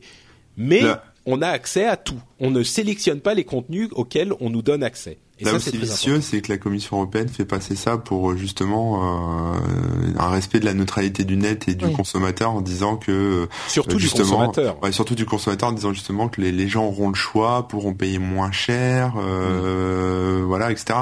Mais mais c'est juste, enfin c'est de la grosse manipulation quoi. On va dire aux gens, vous avez pas de sous, c'est pas grave, on va vous faire un forfait internet à 1 euro par mois, mais vous aurez juste accès à, comme tu disais à Facebook. par contre Wikipédia, faudra payer l'abonnement à 16 euros quoi. Donc euh, c'est vraiment, c'est vraiment, je veux dire, s'il y a, on, a souvent des trucs genre euh, pipa, sopa, etc. Euh, contre lesquels on se lève. Ça, c'est vraiment un de ces euh, scandale qui donne vraiment des cauchemars. C'est quelque chose qui pourrait mm. complètement détruire euh, le, le, le, net tel qu'on le connaît. C'est comme si dans une bibliothèque tu rentrais et parce que t'es pauvre, t'as le droit d'aller juste au rayon bande dessinée quoi. Tu peux pas aller lire l'encyclopédie ou aller lire un roman ou un truc comme ça quoi. Donc la réaction qu'on la réaction qu'on peut avoir, c'est de se dire que les mecs ils sont payés pour sortir des conneries pareilles quand même. Ah, mais, payés par, par notre argent en plus. Il y avait un article euh, vraiment excellent à propos de la neutralité du net sur euh, euh, les échos qui qui qui, était dont le titre était neutralité du net halte aux contre-vérités. Je vais vous en lire quelques extraits, mais je vous encourage à aller le, le lire lui-même. On mettra les liens, on mettra le lien dans le dans les notes de l'émission. il y avait quelques contre-vérités qu'ils euh, qu'ils énonçaient. Par exemple, euh, l'explosion du trafic vidéo menace les fournisseurs d'accès parce que ça fait trop de bandes passantes, machin. Comme on s'en doutait et comme on en parlait la dernière fois, euh, le, le prix du trafic s'est complètement effondré. il est passé de 675 dollars par mégabit en 2000 à 1 ou 2 dollars aujourd'hui. Euh, en, en c'est pas le mégabit téléchargé, hein, mais la bande passante. Donc le, le prix de, du trafic n'est pas le problème. Et entre parenthèses, les FAI ont des marges assez stables depuis 10 ans d'environ 12%. Donc c'est pas vrai qu'ils font moins d'argent. Et c'est pas vrai que ça leur coûte plus d'argent d'acheminer le trafic. Deuxième contre-vérité, euh, les, les fournisseurs de services et de contenus, ce dont on parlait tout à l'heure, les, euh, les, pardon, ce dont on parlait la dernière fois, euh, les over the top, les, euh, les Facebook, les, les, YouTube, les, YouTube, tout ça, qui font leur argent sur le réseau, ceux-là ne payeraient pas leur accès au réseau. C'est faux. Ils payent comme tous les abonnés à Internet leur, leur, leur, leur bande passante. Donc ils sont eux aussi entre guillemets abonnés à Internet. ils mettent en place aussi des, des, serveurs relais, enfin des CDN, des choses comme ça dans différents pays. Ils investissent. Euh, il y a aussi, ils payent, ils payent eux aussi. Moi, il y a, moi, il y a deux problèmes aussi que je vois. C'est euh, le premier, c'est, euh, enfin, en tout cas, c'est pour moi, c'est un peu de la faute des fournisseurs d'accès Internet. Hein. C'est-à-dire que euh, pourquoi, par exemple, en, en, France, on a, on a un download qui est rapide et un upload qui est super lent, alors qu'en fait, techniquement, il y a rien qui l'empêche. Quoi. Ça, c'est, c'est on a un, un, Internet à deux vitesses en upload et en download, et ça aussi, c'est un frein parce que du coup, si ça avait été en on va dire euh, égal à égal, upload download. Au final, on télécharge, enfin, on uploaderait, je pense, autant vers les États-Unis que ce qu'on download. Donc c'est ces problèmes mm. de de peering, etc. où euh, il y a un déséquilibre euh, en disant que YouTube, bah forcément, génère plus de trafic qu'un site en France. Voilà, il y aura peut-être un, un, meilleur équilibre dans ce sens-là. Et le deuxième truc mm. que je vois, c'est que bon là, on parle de taxer, enfin, il parle de taxer Google, enfin tous ceux qui consomment beaucoup, quoi, qui sont over the top, comme tu dis. Mais moi, par exemple euh, j'ai un, j'ai un site à fort trafic euh, et j'ai aucun moyen demain de faire un chèque, euh, je sais pas à qui, aux, enfin au, au, FAI ou je sais pas à qui pour pour permettre à mes visiteurs de venir sur mon site quoi. Donc je fais quoi? Enfin tu vois, c'est pas parce qu'un site est visité que que les mecs derrière ils ont des, des millions à claquer dans la bande passante quoi. C'est encore une fois le problème de neutralité du net qu'on évoquait, c'est-à-dire que ceux qui peuvent payer auront pourront avoir leur trafic, leur contenu acheminé jusqu'aux jusqu'aux abonnés et ceux qui peuvent pas payer, que ce soit un, gars comme Corben ou euh, une petite start-up qui débute euh, ne sera ne sera pas visible sur le net. C'est dramatique. En tout cas, sur la tasse Colin, ce qui est sûr, c'est que le seuil sera très élevé. Donc ça concernera uniquement les grandes entreprises, ça c'est certain. Ils l'ont dit dans le. C'est sûr. C'est sûr, c'est sûr. Bon, bref, euh, on, tu fais bien de nous ramener à la taxe Colin parce que on, commençait à partir dans d'autres considérations. Euh, une dernière chose peut-être, puisqu'on parle de taxes et, de et de, euh, de mise en place un petit peu étrange. il semblerait que l'Adopi euh, change un petit peu dans les dans les mois qui viennent. Euh, tu peux nous en parler, Corben? Ouais, ouais, bah en fait ils se sont rendus compte que euh, la, la suspension d'accès internet euh, finalement ça faisait pas grand chose donc euh, et comme à mon avis ils ont un peu besoin de blé ils ont ils vont mettre en place une amende à 140 euros. Donc maintenant quand vous faites flasher par Adopi ce qui ce qui d'ailleurs n'empêche pas on l'a vu il y a quelques jours le fait de vous faire poursuivre en justice pour contrefaçon etc enfin voilà qui empêche pas une, une peine classique hein, mais si vous faites flasher par Adopi au lieu d'avoir des avertissements et qu'on vous suspende votre connexion internet bah, vous aurez une amende de 140 euros comme euh, comme quand vous faites flasher et retirer des points euh, sur votre. Dès la première fois euh, J'en sais rien. Pour l'instant, c'est encore en discussion, mais je pense, ouais, à mon avis, ça sera dès la première fois. Alors, imaginons que ça soit mis en place. Bon, dès la première fois, c'est peut-être un petit peu un petit peu sévère, mais bon, est-ce que c'est aussi inepte? Moi, je me dis encore une fois à froid bon, si on était effectivement en train de télécharger un contenu illégal, imaginons que ça soit un monde parfait où on, était effectivement la personne en train de le télécharger, il n'y a pas eu de bon, on, se fait prendre. Mais c'est Est-ce que c'est vraiment euh, euh, tellement injuste de se dire qu'on va devoir payer 140 euh, bah non. Ah, une amende. ce qui est injuste, c'est que le concept de l'amende, c'est euh, c'est que les riches peuvent le payer, les pauvres pas. Donc euh, moi je. Oh non, mais alors ça c'est la même ah chose quand tu te fais flasher en excès de vitesse. Bah voilà, exactement. C'est exactement c'est l'exemple que ah, j'allais prendre. C'est exactement la même chose. C'est-à-dire que, enfin moi je suis désolé, hein, mais tous ceux que je vois rouler à fond sur l'autoroute, c'est toujours des mecs qui ont des grosses bagnoles et qui s'en foutent de se prendre une amende, voilà parce qu'ils sont. Ah, tu veux dire tu veux dire les riches s'en foutent, ils y vont quand même, et, et, les pauvres, ils sont obligés de respecter la loi, c'est ça? Ouais, ouais, parce que oh parce que moi, ça c'est du. Oh. Mais je le fais aussi, moi. Attends, non, mais je veux dire, euh, moi, je suis pas, voilà, je suis pas à 10 euros près. Euh, je, je vais faire hurler les gens, mais je paye jamais mon parc-mètre, par exemple. Bon, je fais pas d'excès vitesse, mais je paye jamais mon parc-mètre. J'en ai rien à foutre. Euh, je sais que voilà, je vais eh me ben, faire. Tu sais, je vais me tu sais quelle est la, la, solution dans tous les pays d'Europe, à part la France, c'est que le fait de pas avoir payé son parc-mètre, c'est une amende monstrueuse. Ah bah oui, voilà. Mais et, euh, et c'est ça qui fait. Mais là, que, même euh, même après qu'elle ait augmenté, ça reste rentable. Tu vois ce que je veux dire? Donc euh, c'est exactement le, le, même truc, euh, le même truc que mm. le téléchargement à 140 euros. Tu vas te faire flasher peut-être une fois par an, peut-être deux. Au final, tu vas payer quoi? 280 euros? Euh, ah, ça va même pas être ce que tu vas dépenser. Ça fait beaucoup, mais si t'as du blé, tu t'en fous. Puis c'est même pas ce que tu vas peut-être dépenser en Blu-ray ou en DVD ou j'en sais rien. Tu vois, tu tu t'en tapes quoi. Mm. Ouais, donc c'est pour ça que tu dis une sorte de licence globale. Ouais, voilà, c'est pour ça que je je vais taquiner un peu là-dessus euh, en disant que c'était une licence globale assez chère, mais bon, une licence globale. Vincent, ça te, toi, ça te paraît bah, ce qui est, ce qui est pas juste effectivement euh, sur ce point-là, ce qui est pas juste, c'est que les gens qui du coup ne téléchargeront plus, euh, qui auraient peur d'avoir 140 euros qui tombent sur parce que ça peut faire mal à la fin d'un mois, hein, ça c'est sûr. Euh, et eh ben, s'ils n'ont pas de services sur lesquels ils peuvent se raccrocher, bon, au niveau de la musique, ça a l'air d'être de se stabiliser avec avec Spotify mm. et Deezer, mais au niveau des films, il y a rien en France. En France, il y a rien. C'est sûr. Donc, euh, euh, c'est sûr que les films, les films, euh, des gens, il y a, des gens qui ne peuvent pas acheter 20 euros de un DVD pour 4 à 5 DVD par mois. C'est sûr, ça.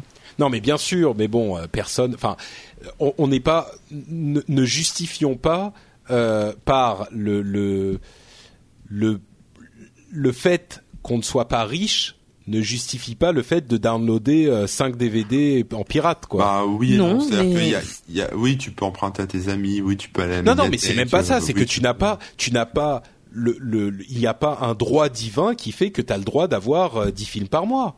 Ah non, non, non. non après, il y a cet aspect euh, à la, enfin, cet aspect d'accès à la culture aussi, tu vois. Euh... Bien sûr, mais enfin, il y avait, il y avait pas Internet il y a 10 ans ou il y a 20 ans. Ouais, mais il y a 10 ans, les, places de ciné étaient pas aussi chères. Euh, je veux dire les. Voilà. les places de ciné, si tu veux voir 10 films par mois, tu te prends un abonnement, ça te coûte 20 euros. Hein. Ouais. Bon, si, t'es à côté d'un ciné UGC euh, ou. Voilà.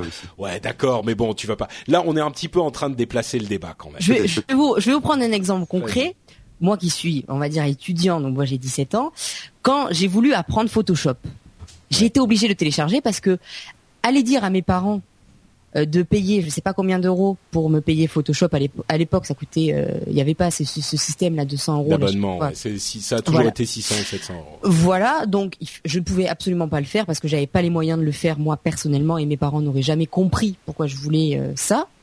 Donc effectivement, ben, j'ai des compétences avec sur Photoshop que j'ai acquise en téléchargeant. Donc tu es un, pirate? Bah oui. mais Oh, moi, c'est il pareil, quand j'ai fait mes premiers bien, sites web, j'utilisais. euh, non mais bien sûr, mais moi aussi quand j'avais Bah, je veux quand dire, j'avais on le fait 17 tous, ans, c'est normal. j'ai- oui, non mais bah, moi la moi l'amende elle me choque pas plus que ça parce que pour moi c'est pareil que la suspension d'accès. hein. Je veux dire ça sert à rien. Tout le monde sait, maintenant tout le monde s'est téléchargé quasiment. euh, on connaît quelqu'un qui sait le faire euh, sans se faire choper par Adopi. Euh, Ceux qui se font choper c'est vraiment des gros neuneux. Euh, voilà c'est des Mais les moi, vont pas- se faire taxer. et vous, basta, vous quoi. partez sur des sur des considérations qui qui moi me me paraissent euh, euh, à côté de, de la vraie question. La vraie question c'est est-ce que, enfin c'est celle que je posais au début, est-ce que il est dans la théorie plus raisonnable de se dire euh, si on fait quelque chose d'illégal, parce que soyons clairs, euh, ça reste illégal le Pour fait moi, de télécharger pour un, moi, contenu qu'on n'a pas payé. Pour moi l'amende a plus de sens que la suspension. Ouais. Ok. Bon, on est on est d'accord. Alors moi je pense qu'effectivement ça c'est reste plus logique. illégal, mais s'il n'y a pas de service qui corresponde à notre euh, Oui, demande, euh, ouais. ça peut se comprendre aussi. Ouais, non, mais je peux, bah, pff, je sais pas, mais disons que je- on peut, on peut, on peut ensuite discuter de euh, est-ce qu'on on veut télécharger ou pas, est-ce que, mais le fait, disons, voilà, pour syn- syn- synthétiser les choses, le fait de couper la- l'accès à Internet, moi, me faisait hurler et me faisait sauter au plafond. C'est clair. Euh, le fait de se dire on va faire payer une amende, bon, je, elle est peut-être un peu trop chère, c'est peut-être pas justifié du premier coup, c'est peut-être un petit peu exagéré, mais ça me fait plus hurler ou sauter au plafond. Voilà, quoi. bah moi je suis comme j'ai le même avis que toi Patrick. D'accord. Je c'est ce que je disais d'ailleurs euh, enfin si tu reprends mes vieux articles au tout début Mm. quand la loi Adopi était en train d'être euh, constituée euh, pour moi l'amende euh, ça me enfin c'est ce qui me semblait le plus euh, alors c'est pas forcément ce qui est le plus égalitaire mais c'est en tout cas ce qui était le plus euh, ce qui faisait moins mal quoi, ce qui était le plus Mm. logique ouais. D'accord. Et moi, je m'en fous parce que c'est pas moi qui l'a payé, donc. euh, Voilà. voilà. Papa, maman, euh, j'ai une bonne nouvelle. Bah non ouais, mais vous comprenez, il fallait que je je- je- j'apprenne à utiliser Photoshop. Photoshop. hein. Oui bah écoute Vincent, euh, du coup tu vas pas manger pendant deux semaines. Ok. euh, mais c'est la fin de la partie principale de l'émission et c'est donc le moment tant attendu où je vais vous parler du sponsor. Oh my god. Ouais, il est content Corben. euh, L'autre sponsor aujourd'hui, c'est le fan shop No Watch. Le fan shop No Watch, vous le connaissez bien, c'est l'endroit où vous pouvez trouver tout plein de goodies aux couleurs de vos podcasts préférés, vos podcasts ou No Watch en général d'ailleurs. Euh, vous pourrez retrouver des t-shirts comme euh, le t-shirt Kill Your TV Now avec les trois petits points, le t-shirt avec la hul- hulquette, la, la nana qui crie là, mais aussi des euh, planches euh, déco vinyle que vous pouvez utiliser pour décorer votre téléphone ou votre ordinateur, ou alors des stickers, euh, des écussons, tout ça, tout ça. Euh, vous pouvez donc aller sur le site nowatch.net et cliquer sur le bouton euh, boutique. Vous trouverez le, le fanshop à cet endroit-là, ou alors aller directement à nowatch.net slash fanshop et acheter des petits goodies pour euh, être encore plus fashionable, comme on dit euh, dans les pays anglophones, et en plus nous filer un coup de main. Donc euh, ça nous, on, l'apprécie doublement parce que vous répandez la, la classe euh, à la française et vous nous aidez à continuer à faire des podcasts. Donc euh, c'est forcément une bonne action. On vous remercie beaucoup si vous choisissez de nous soutenir de cette manière et on continue l'émission. On continue l'émission avec les news et rumeurs. La première news, euh, c'est le tribunal de grande instance qui contraint Twitter à révéler l'identité des euh, Twitter antisémites. Des, des, on dit tweetos en français, je déteste ce mot. Franchement, je bon.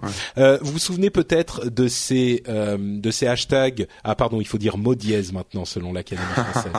De Ah, ces ouais. mots dièse euh, nauséabonds qui avaient euh, peuplé Twitter il y a il y a quelques mois, euh, du genre un bon juif ou euh, ce genre de choses et qui étaient bon l'occasion euh, qui ont donné lieu à des à des Twitter antisémites ça a été décliné euh, sur d'autres euh, d'autres mots dièses je vais pas réussir à le dire plusieurs fois hein.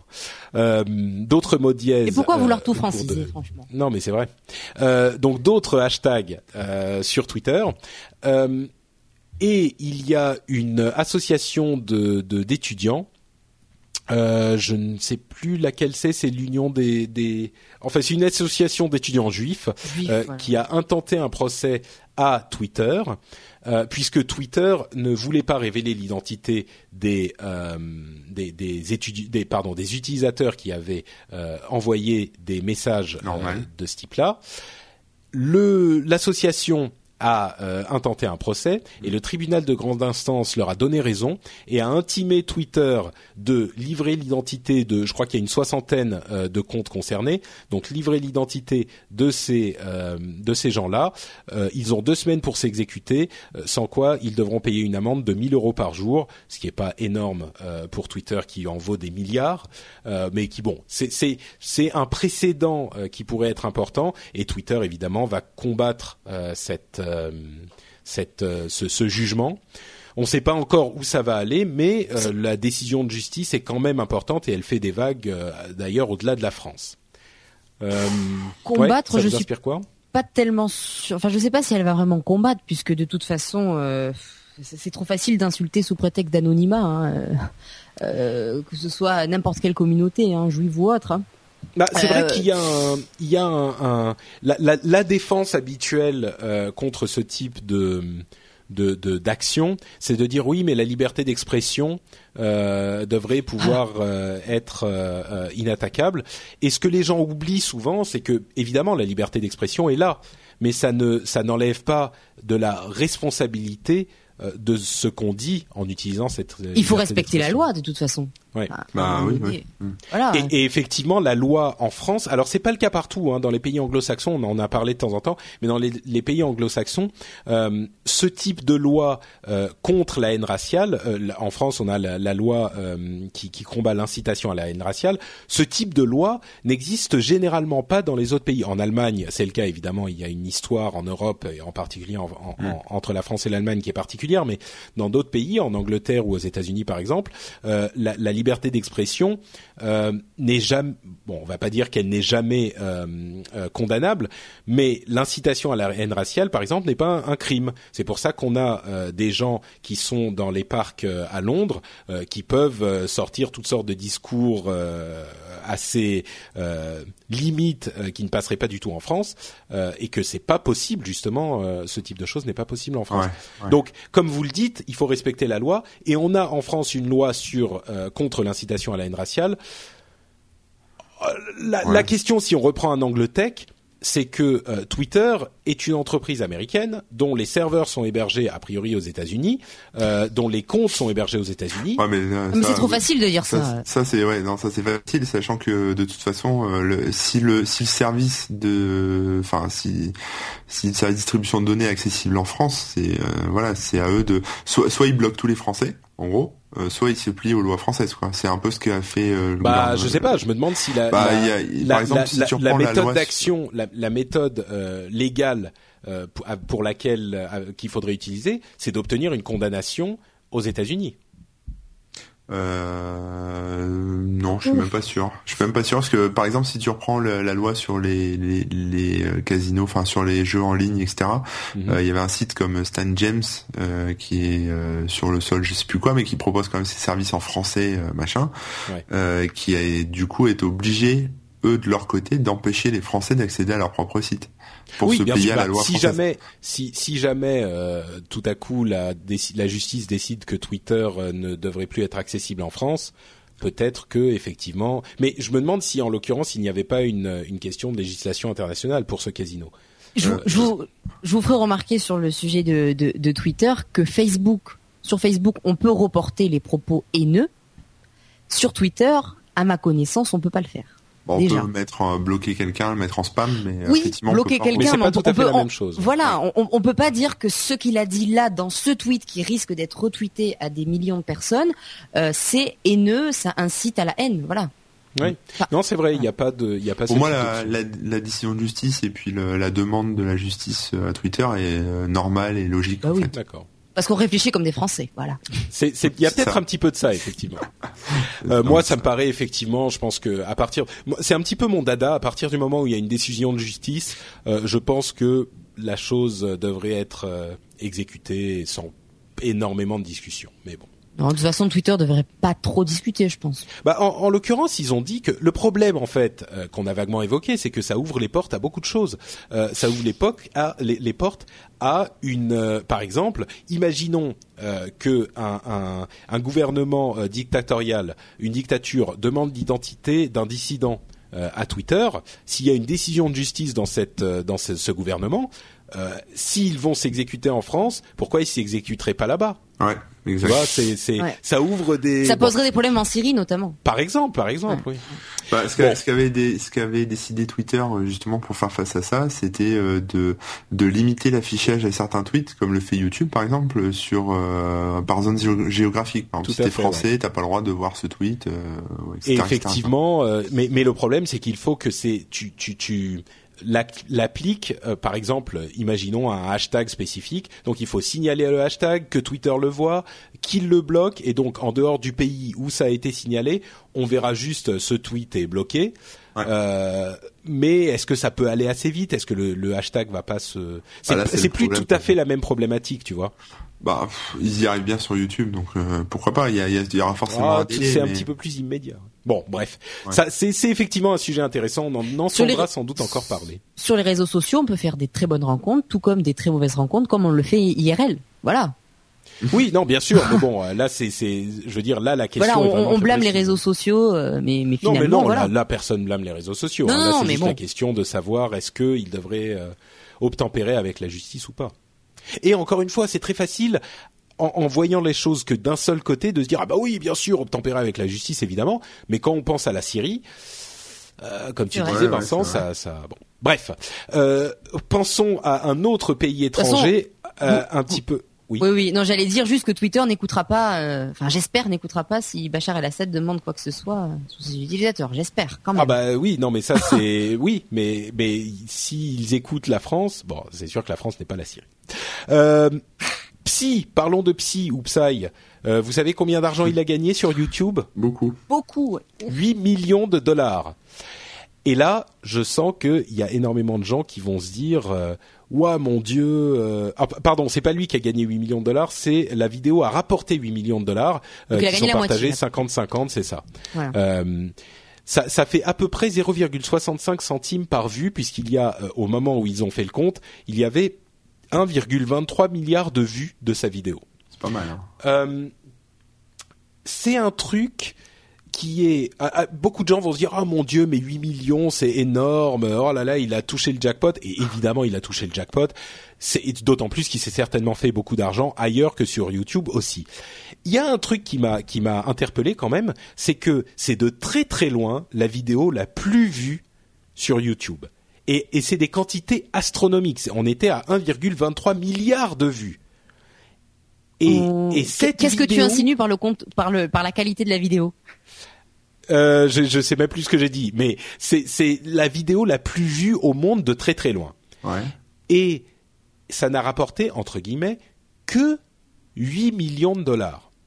Alors, c'est une somme considérable, mais imaginons que quelqu'un fasse euh, quelques, que dizaines de milliers ou quelques centaines de milliers de vues, euh, pardon, de millions de vues, c'est déjà énorme, et, et ça va pas rapporter beaucoup d'argent. Ma, ma question c'est, ok, c'est impressionnant, mais c'est le plus gros qui soit imaginable. Est-ce que c'est pas un écosystème un petit peu euh, étrange quand même si euh, le, le, le type qui fait qui explose tous les records ne fait entre guillemets que 8 Mais millions oui, mais ça c'est le c'est le souci d'AdSense par exemple, enfin ou de ce genre de régie. Euh, comme tu disais, une vidéo qui fait un million, euh, le mec gagne entre 2 et 3 000 euros max quoi. Euh, c'est enfin ce genre de et c'est pareil que les les sites web et AdSense, hein, tu gagnes que dalle hein, sur euh, même si tu fais des millions de de, de vues ou de machin, tu tu gagnes Ouais. que dalle quoi. Mais donc moi, plutôt que de me dire, ouais, mon Dieu, de 8 millions, je me dis, ah, il a fait que 8 millions. Bah oui, non, mais c'est Ouais. vraiment que 8 millions parce que s'il était pas, si par exemple il avait Enfin, 4 monétisé lui, s'il avait monétisé lui-même sa vidéo, euh, s'il l'avait mis sur un site, enfin voilà, dans un, si dans un monde idéal euh, sur YouTube, tu pouvais choisir tes propres annonceurs et mettre tes propres bannières sur ta vidéo, euh, il aurait, euh, il aurait fait le triple, voire le. Bon, je le- pense qu'il l'a beaucoup hein. vendu sur euh, sur iTunes aussi. Je parle, ouais, non, mais je parle juste de la vidéo hein, sur Mm. euh, YouTube. S'il l'avait monétisé lui-même, si c'était pas de l'AdSense, tout simplement, euh, il, il aurait gagné beaucoup plus. Ouais. ce que, ce que YouTube euh, pourrait faire aussi, c'est plus la vidéo euh, est populaire, effectivement, plus la pub coûte cher sur cette vidéo. Ça pourrait être, ça, ça, ça Ouais. paraît évident même. Oui, ça serait ça serait effectivement quelque chose de de un système qui pourrait être intéressant à mettre en place. Je Ouais, sais faut pas les, si faut remplir hein, les 8 millions. Ouais. Oui, c'est sûr que, enfin, les 1,23 milliards. oui, oui, pardon, les 1,23 milliards. C'est vrai qu'il faut, ouais, ouais, c'est vrai. Et puis, ouais. Bon, bref, euh, c'est les news et rumeurs, donc on va pas passer trop longtemps là-dessus. Euh, Surface Pro, mais dites-nous si vous pensez que 8 millions, euh, dans les commentaires, dites-nous si vous pensez que 8 millions de dollars, euh, encore une fois, dont, dont, dont Psy ne touche que la moitié, euh, c'est beaucoup ou c'est pas beaucoup pour ces 1,23 milliards d'euros bah, les, les, gens, les, si les gens sont français, ils vont te dire que c'est beaucoup trop et que c'est pas. Voilà, c'est ce que j'allais dire. Non, mais on, on peut être surpris. Hein, moi, je sais pas. Franchement, pour un truc, c'est la. Il faut le taxer, ils vont dire. faut le taxer, il est coréen, c'est pas normal. Non, non, mais. Attends, on a euh, regardé sa vidéo, on lui a fait gagner de l'argent quand même au gars. C'est vrai. C'est grâce à nous, c'est grâce à nous. bah ouais. Bon, non mais en plus il, il, paye des taxes en Corée, hein, le garçon. Euh, mais mais bon, c'est c'est bon. Bref, dites-nous ce que vous en pensez, ça sera marrant. Euh, Surface Pro disponible le 9 février. Euh, 899 dollars pour 64 gigas, 999 dollars pour 128 gigas. C'est un 10,6 pouces avec une résolution de 1920 par 1080, donc de la vraie HD, euh, pour 900 grammes. Ça m'excite, mais c'est cher c'est le, processeur, c'est un Core i5 avec euh, un avec un, processeur graphique HD 4000 d'Intel, ce qui est correct correct pour un processeur. C'est un bon euh, coprocesseur graphique embarqué. Euh, 17 watts Live Bridge avec deux petits ventilateurs qui euh, se démerdent pour pas vous souffler dans les mains et pour pas faire trop de bruit. ouais, donc ça t'excite, Manu? Euh, ouais, ouais, ouais. Enfin, moi, je. Tu veux une tablette qui est un vrai ordinateur, mais aussi une tablette et qui pèse 800 grammes comme un netbook, comme un ultrabook? Ouais, voilà, oui, ça peut être sympa. Ouais. Enfin, j'imagine. Enfin, moi, j'ai pas besoin de ça euh, pour l'instant, mais c'est clair que si là demain j'avais besoin d'une tablette, je pense que je prendrais plutôt ça, ouais. C'est vrai? Même euh, si c'est un peu plus lourd, un petit peu moins. Ouais, enfin je sais pas, je l'ai pas vu en vrai, donc je sais hmm. pas euh, comment. Mais ça pourrait t'intéresser. Mais euh, ouais, ouais, ça pourrait m'intéresser, ouais, carrément. Surtout si c'est celle de Microsoft avec la, cover, euh, la cover hmm. un peu spéciale. Euh, voilà, ce genre de truc. C'est pas, je pense que 8, enfin je me rends pas compte, hein, 800 grammes c'est peut-être lourd, mais, mais ça reste moins lourd qu'un ordi portable, ça reste plus lourd qu'une tablette, mais sachant qu'une tablette tu peux faire moins de choses. alors que là, si c'est une pro, t'as as quand même l'équivalent d'un Windows comme si tu l'avais sur un PC portable. Ça reste léger, quoi. Enfin voilà. Hmm. Vincent, ça t'intéresse ça? Euh, bah, pour l'utilisation que je fais de la tablette, pas vraiment. Bon, pour le moment déjà, c'est pas commercialisé en France, hein, d'après ce que j'ai vu. Mais euh, après, la question, c'est à qui s'adresse ce genre de tablette? Parce que euh, si on veut conquérir un marché, on va dire des utilisateurs euh, lambda qui qui sont pas tellement geeks et qui vont juste consommer de l'information, des vidéos, des choses comme ça, qui, qui, qui demandent pas trop de, de un gros processeur, quoi. Là, effectivement, c'est pas une tablette qui, qui, qui leur correspond. Hmm. Voilà, ça correspond vraiment aux geeks euh, ou aux personnes qui travaillent euh, professionnellement euh, sur des choses qui demandent une, une puissance euh, bah, je crois que c'est un petit, c'est ça. D'ailleurs, c'est dans le nom, hein, c'est le Surface Pro. Je pense que ça s'adresse peut-être un petit peu au, marché pro. Effectivement, les gens qui ont besoin, le marché pro, pas dans le sens forcément en entreprise, mais les gens qui ont besoin de travailler sur leur tablette. Donc, ils ont mm. une seule machine qui est transportable, plus transportable qu'un ordinateur avec un clavier qui doit euh, se, se, se déplier comme un, un ordinateur euh, portable classique. Et quand ils ont besoin de vraiment travailler, c'est possible aussi parce que c'est un vrai ordinateur. Moi, je pense que. Bah, moi, c'est ça qui m'intéresserait, hein, par exemple, sur ce genre de tablette, parce que euh, tu peux pas. justement, si tu pars en voyage, bah, t'as pas besoin de t'emmerder à avoir ta tablette et ton ordi, quoi. Voilà, c'est ça. Ouais. Bon. Bon, bah, on verra en tout cas. Surface Pro, elle est disponible. C'est la news le, le 9 février aux États-Unis. Euh, Dell pourrait chercher à se racheter. Euh, Dell est une société publique, bien sûr, et il pourrait être en train. Il y a des rumeurs selon lesquelles Dell pourrait euh, racheter ses propres parts et donc repasser en société privée. D'ailleurs, avec l'aide de Microsoft, en partie. Peut-être parce qu'ils chercheraient à faire une transition importante de leur de leurs opérations et de leur de leur marché et qu'ils ne veulent pas être scrutés en permanence par Wall Street. Ça pourrait être intéressant parce que Dell reste une marque forte et euh, peut-être que ça augurerait de changements importants et nécessaires dans la manière dont ils opèrent. Donc euh, bon, voilà, je voulais juste le mentionner en passant. Ok. D'accord. Euh, non, c'est important parce que c'est encore un des, une des mutations dont est dont est euh, une des mutations nécessaires dont est victime l'industrie du de l'informatique et c'est emblématique. Euh, Jobs avec un petit J et des OBS majuscules. Euh, c'est le film, vous savez, sur Steve Jobs, euh, dans lequel joue Ashton Kutcher, qui va être, euh, qui va sortir en avril, très très vite. Il a, il a été, la préparation a été lancée avant la mort de Steve Jobs. Donc euh, c'est pas aussi opportuniste qu'on pourrait le penser. euh, c'est pas comme le film sur la mort de Ben Laden par exemple. Pas non, pas autant. la première scène euh, a été diffusée gratuitement sur le web et il y a des gens qui l'ont vu également. Euh, euh, vas-y Vincent. Alors je suis allé jeter un coup d'œil justement sur cette vidéo. Alors bon, ce qui est rigolo, c'est que là on parle, on, on, parle du, du, du, calendrier tout ça, mais il y a trois ans, trois, trois ans, jour pour jour, à un jour près, Steve Jobs présentait l'iPad vivant. Hein. Oui. Donc euh, voilà. Euh... présenter l'iPad mort, c'est un peu chaud. voilà, c'est ça. Alors moi, la seule chose, la seule réflexion que j'ai à faire déjà, c'est que le l'acteur là qui joue Wozniak, je connais pas son nom, il ressemble plus à Hagrid de Harry Potter qu'à Wozniak. voilà déjà. Par contre, en revanche, euh, euh, le, le Ashton Kutcher là, lui, euh, il correspond, euh, il a l'air de bien jouer le rôle, en tout cas dans l'extrait qu'on a vu. Il a, il a l'allure, il a même la voix. Alors ça s'est travaillé. Je crois même que ça s'est travaillé au niveau euh, alimentaire puisqu'il était à l'hôpital. Ouais, Il, il, a mangé, il était, un, il, il mangeait, enfin, il avait un régime à base de fruits et de et de fruits secs, euh, et, et c'était extrêmement mauvais pour son pancréas. Et il s'est retrouvé à l'hôpital quelques jours avant le tournage. Entre parenthèses, Steve Jobs est mort d'un cancer du pancréas. Et parce qu'il a adopté le même régime que Steve Jobs. C'est ça, exactement. Pour se mettre dans l'ombreux à fond, quoi. Exactement. Mais mais il s'est, il a beaucoup travaillé sur le truc visiblement. C'est vrai que dans la scène.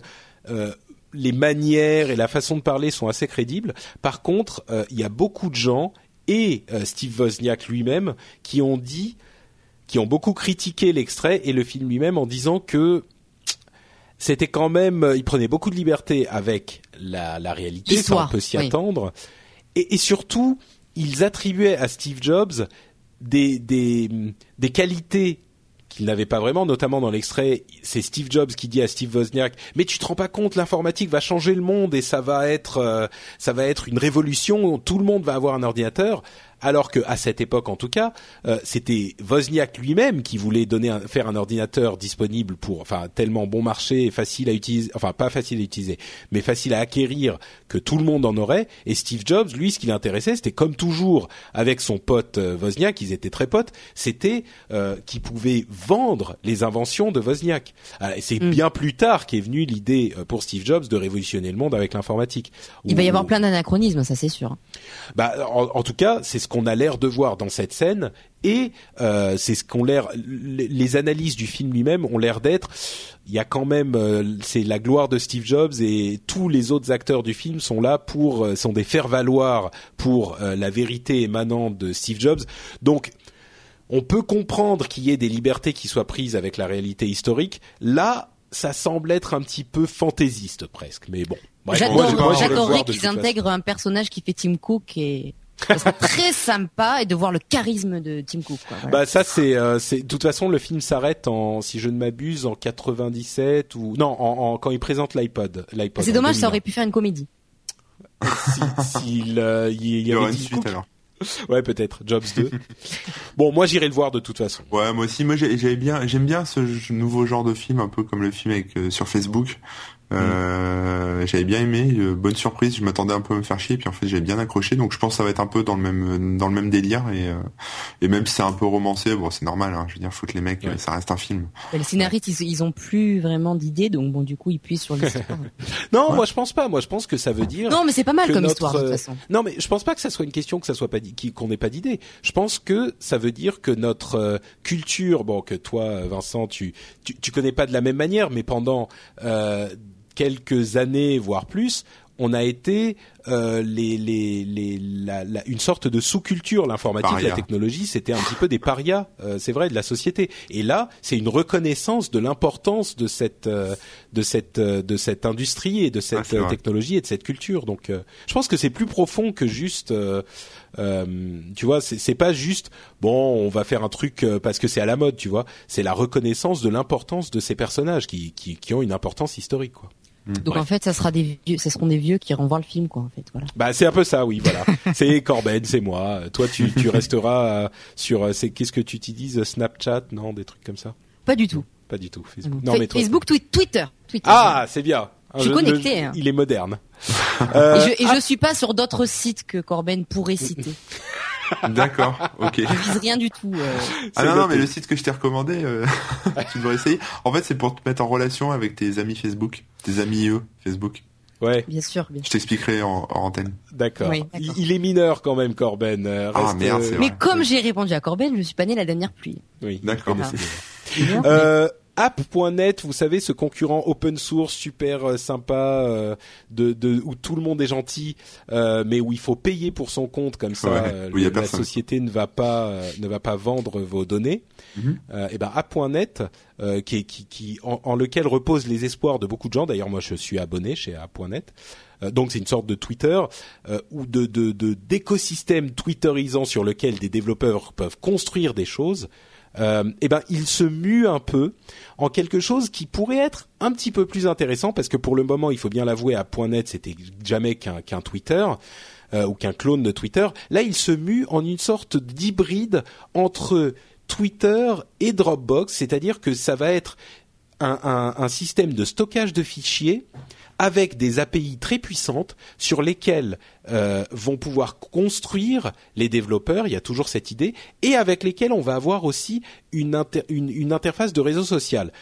Et ce que je vous explique là, c'est un petit peu vague, mais euh, pour les gens qui vont s'y intéresser, ça peut être vraiment quelque chose de puissant parce que c'est un petit peu des briques avec lesquelles on peut construire euh, un, réseau social et, un réseau social dans lequel les, les, utilisateurs seront vraiment les gens qui auront le contrôle puisqu'on paye pour avoir accès à ce, ce réseau. Euh, bon, on verra ce que ça donne plus tard, mais cette composante de stockage de fichiers en plus, ça veut dire qu'on peut uploader ses photos ou uploader de la musique ou ce genre de choses, et ça veut dire que ça ouvre tout à coup l'écosystème à énormément d'autres types de réseaux sociaux qui ne sont pas limités à uniquement une sorte de clone de. Ouais, c'est une bonne idée. Euh, BlackBerry 10 euh, arrivera dans quelques jours. Là, on est à, quelques jours du lancement, euh, et ils disent qu'ils pourraient éventuellement envisager l'idée de, de, de donner une licence pour l'utilisation de l'OS. Moi, je pense que pour le moment, ils sont quand même sur leur BlackBerry 10. Vous avez vu un petit peu les fuites de, de BlackBerry 10 Absolument pas. D'accord. Bon. Je savais pas que ça existait encore BlackBerry en fait. non, je troll, je bah, troll. Moi, la seule chose que, que, que je me dis, c'est que les rimes, quand même, ils sont au fond du trou, mais les mecs, ils y croient encore. Mais ils, oui. ils sortent des choses, mais, mais bon, c'est pas mal sur le papier leur idée. Hmm. C'est pas mal parce que bon, euh, euh, voilà, il y a, y, a, y a plein de choses. Bon, ils ont baissé leur prix des applications. Euh, le catalogue serait plus riche que un Apple Store, euh, un App Store ou quoi. Enfin, c'est pas mal. Mais les mecs, quand même, euh, ils, sont, bah, ils sont loin, ils sont loin maintenant, rime quoi ils vont pas se coucher attendre que leur train leur passe dessus. Ils continuent à se battre. Non, mais ils se disent bon, on a du cash flow, on va le faire, on, on va l'utiliser pour rien on va le mettre dans un truc qui a peut-être euh, qui, qui, va peut-être pas marcher, mais au moins on va utiliser, je sais pas combien ils ont de milliards de cash flow, 2 milliards, un truc comme ça. Je te trouve dur, je te trouve dur. On sent le, le, le fan Apple là. Ah pas du euh. tout. Ah non mais pas du tout. Ah non non, je t'assure que non. En plus, si j'ai arrêté la minute Apple, c'est bien parce que je commençais à en avoir marre d'entendre euh, fanboy Apple et compagnie. Ah. Non mais disons que RIM, ils ont un, un, un OS qui est euh, pas mal foutu, euh, qui est puissant puissant, ouais, qui a des choses vraiment innovantes et intéressantes, genre le partage euh, entre le, la partie de l'OS personnel et la partie de l'OS professionnel. Tu vois, il y a des choses quand même. Alors, justement, là encore, la question, c'est quel public?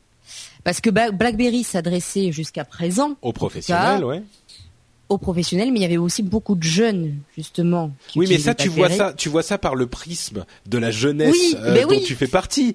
Mais euh, le, le, BlackBerry, c'est vraiment l'entreprise, hein, c'est le monde de l'entreprise. Oui, oui, mais est-ce que est-ce que tu crois que les gens vont changer leur euh, leur manière Mais il y a énormément de gens qui sont encore sur BlackBerry, c'est ça le truc. Il y a énormément de gens qui sont pas passés sur iPhone ou sur Android, qui sont encore sur BlackBerry et qui vont passer d'une sorte de vieux BlackBerry tout pourri à un nouveau BlackBerry hyper bien foutu, sans avoir les casse-têtes, parce que les, directeurs informatiques, ils ont euh, la, hantise de devoir changer tout le système de l'entreprise euh, pour passer d'un BlackBerry à un, iOS ou à un Android ou à un euh, chacun amène ce qu'il veut. Et là, ils offrent, ils pourraient offrir une solution, une alternative intéressante qui pourrait satisfaire ceux qui veulent des smartphones à utiliser pour eux, sans chambouler tout leur parc informatique. À mon avis, il y a une possibilité. Je dis pas que ça va marcher à tous les coups, mais ils ont une chance. Peut-être. Bon. Bon, ils ont des clients, quoi. C'est déjà ça. C'est ça. Ça va pas, ça va pas surpasser les autres, mais euh, bon, ils ont leur truc, quoi. Ouais. Intel arrête la fabrication de cartes mères d'ici trois ans, de cartes mères pour desktop d'ici trois ans. Bon, il y en a d'autres qui fabriquent. À l'époque, ils s'y sont mis, ils avaient besoin de cartes mères de qualité. Là, c'est plus autant le cas. Les desktops se vendent moins, donc euh, bon. Mais c'est quand même la fin d'une époque, quoi. Intel mm. arrête la fabrication de cartes mères. Ça, se comprend. Euh, et dernière news, on va conclure avec ça. Suite aux excellentes ventes d'Apple, l'action chute. C'est normal. Euh, fait, ah. Apple a annoncé ses, euh, Ah, tu veux qu'on parle de Vine, Corben? Non, moi, j'en je, comptais pas en parler. Bon, on pourrait en parler. Moi, je comptais en parler dans Upload. Ah oui, aussi, on peut. Oui, bon, si vous voulez connaître Vine, cette sorte de, une nouvelle société de Twitter qui vous permet de poster des vidéos très courtes, euh, écoutez l'upload, euh, l'un des prochains uploads, on en parlera à ce moment. Ça marche. Euh, Apple donc a annoncé des, des très bons résultats qui étaient bon, un peu moins bons dans le domaine des Mac eux-mêmes, des ordinateurs donc, mais qui étaient très très bons comme toujours pour les appareils mobiles et les analystes ayant espéré plus, euh, on a vu une chute de l'action. Et là, je vais vous poser une question piège. Euh, est-ce que c'est normal? Ben oui. Ah bah ok, t'as trouvé la bonne réponse. Euh, bah, pourquoi? Comment comment explique-t-on la chute de l'action Apple? Euh, si je dis Tim Cook, est-ce que ça va? Non, ça va pas. non, non, non, en fait, en fait, je, vais être, je, non, je vais essayer d'étoffer un peu, euh, un peu ma réflexion, mais Apple n'a pas innové. Hein, faut, faut quand même pas dire que l'iPhone 5 c'est une innovation. Mhm. Enfin, franchement, euh, ils ont quand même perdu des parts de marché sur l'iPhone. Eh ben non, justement.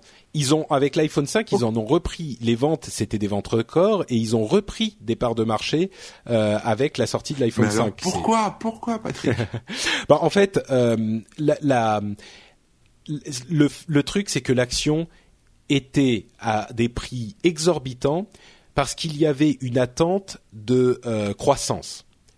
Et on, on, revient donc l'action avait perdu atteint des 14% quand même, faut le dire et, ils avaient déjà perdu un petit peu plus avant. Elle était à 700 il y a pas longtemps. Là, elle est passée à 500.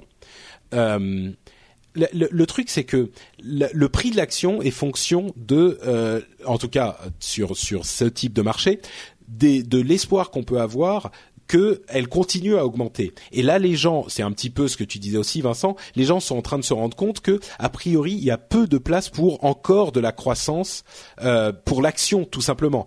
Étant donné qu'il n'y a pas de produit véritablement euh, innovant, voire révolutionnaire, comme c'était le cas avec l'iPad et l'iPhone, mais Bon, c'est pas forcément uniquement le cas d'Apple. le marché de la mobilité a été complètement chamboulé il y a cinq ou six ans, euh, encore un petit peu chamboulé il y a trois ans avec euh, les tablettes.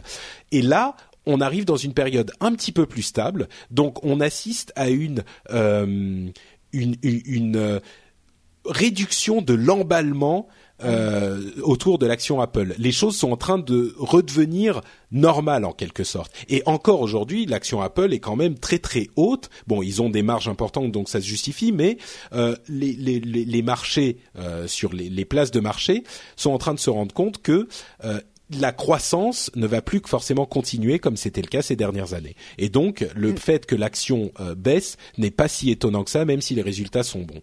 Mais en fait, tout est dans la main des fanboys Apple qui euh, s'excitent ou pas. Non, mais c'est vrai, qui s'excitent ou pas euh, quand un iPhone sort. Pour l'iPhone 5, il n'y a pas eu un engouement euh, génial. Apple sait toujours très bien faire quand on sait pas vraiment. Oh, un prototype qui fuite, ça ils savent très bien faire.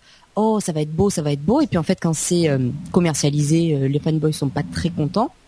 Donc bon, ça ils savent le faire. Donc après.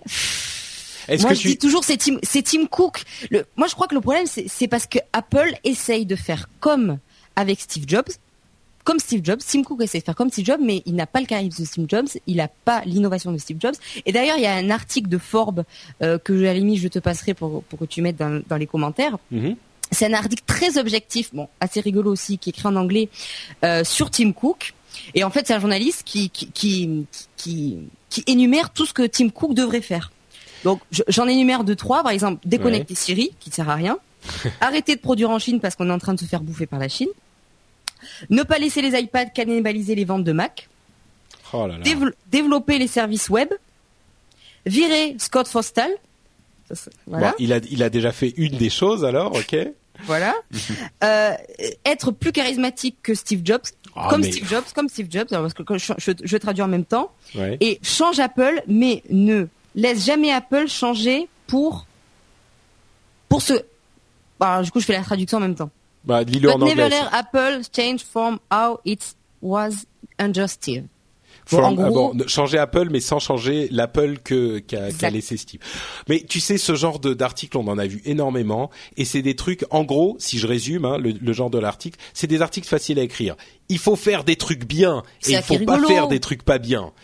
Ouais, moi je trouve que, que il fait quand même euh, un bon boulot et il fait un boulot qui est pas sexy, qui est un boulot de euh, chaîne de production, euh, de, de, de management, de bah de, de c'est son boulot quoi, c'est bah, ce qu'il faisait avant. Il est bon, il est, il est bon dans ça même. Les, les, flux tendus, c'est lui quand même. Bah, exactement. Et je pense pas que on en parlait, je crois que c'était dans Upload. Je pense pas qu'on puisse s'attendre sérieusement, si on est un tout petit peu sérieux, à ce que Apple ou qui que ce soit hein, euh, révolutionne les industries tous les trois ans.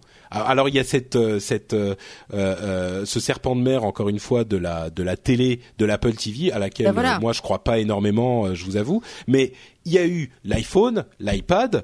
C'était deux trucs monstrueux qui ont changé l'informatique, l'industrie entière. Bon, maintenant les choses reviennent au cours normal. Apple, c'est une marque euh, que les fanboys adorent et que les non-fanboys détestent et qu'on aime détester et qu'on aime adorer. Euh, et c'est une marque qui a, qui a, des super bonnes marges, euh, qui a une énorme valeur, qui fait énormément d'argent, mais on n'est plus dans la perspective de croissance qu'impliquerait une révolution permanente. Et, et il y a une sorte d'illusion d'optique qui a provoqué la sortie de l'iPhone suivie de la sortie de l'iPad, qui était Apple va révolutionner l'industrie le, tous les trois ans. Et c'est impossible, c'est irréel, c'est irréel comme truc. On, on, on, croit plus à Apple parce que Apple dès qu'ils sortent par exemple, ils sortent l'iPhone 3, euh, six mois après, ils sortent l'iPhone 3GS. Ensuite, le, 4, 4 C'était tous les ans. C'était tous les ans. Et bon, bref, écoute, on pourrait faire toute une, on, on, refera une émission sur Apple un jour. Euh, non, mais mais, euh, mais, je suis pas tout à fait d'accord avec toi sur sur euh, sur beaucoup de choses. Mais bon, peu importe, on arrive à la fin de notre émission aujourd'hui. Euh, donc j'espère que, euh, camarades auditeurs, euh, l'émission vous aura plu. Euh, si c'est le cas et que vous voulez retrouver les animateurs sur Internet, je vais leur laisser un instant pour nous dire où ils peuvent être retrouvés. et je te propose de commencer, Corben. Euh, oui, donc moi bah, sur Twitter Corben avec un K, euh, sur euh, internet, enfin sur euh, le blog corben.info et puis voilà un peu partout et sur si vous cherchez du boulot dans les métiers du web, voilà sur remixjobs.com. Super, Vincent, où peut-on te retrouver sur l'internet du cybernaute? Alors sur Twitter at Vinsouille, alors je sais ça fait ça fait un peu voix fluette, ça fait voix fluette effectivement, mais bon. Vinsou? Vinsouille. V V N S-O-U-I, 2 L, E, et puis sur convergence-numérique.net avec mon podcast.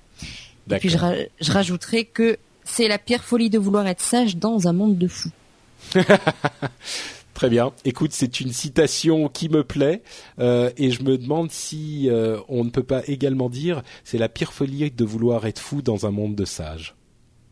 Ah, tu vois comment j'ai retourné le truc là bon, je vous remercie tous les deux. Ah bah tiens, Vincent encore déconnecté, décidément. Bah on l'a eu pendant une heure et demie. C'était magnifique. pas mal, ouais. Et puis là, c'est tu vois, c'est juste. maman a dû couper la connexion, je pense. Ah ben voilà. Elle a besoin du téléphone.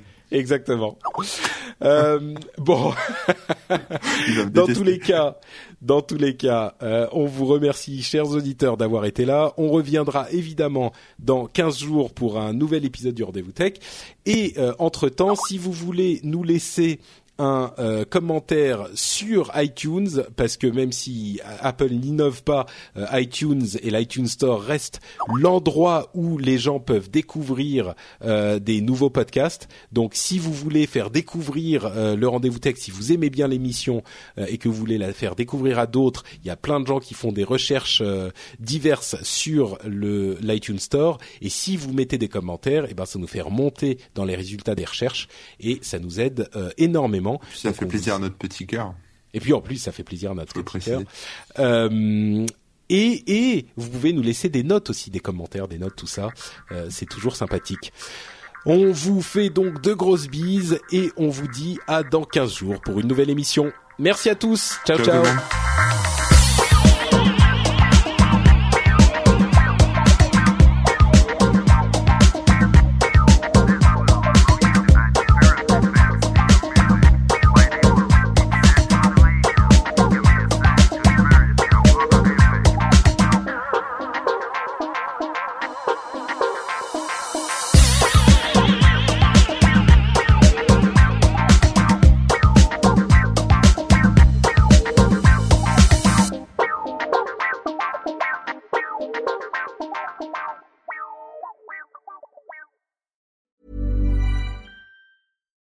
Here's a cool fact a crocodile can't stick out its tongue.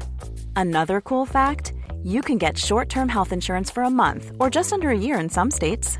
United Healthcare short term insurance plans are designed for people who are between jobs, coming off their parents' plan, or turning a side hustle into a full time gig. Underwritten by Golden Rule Insurance Company, they offer flexible, budget friendly coverage with access to a nationwide network of doctors and hospitals. Get more cool facts about United Healthcare short term plans at uh1.com.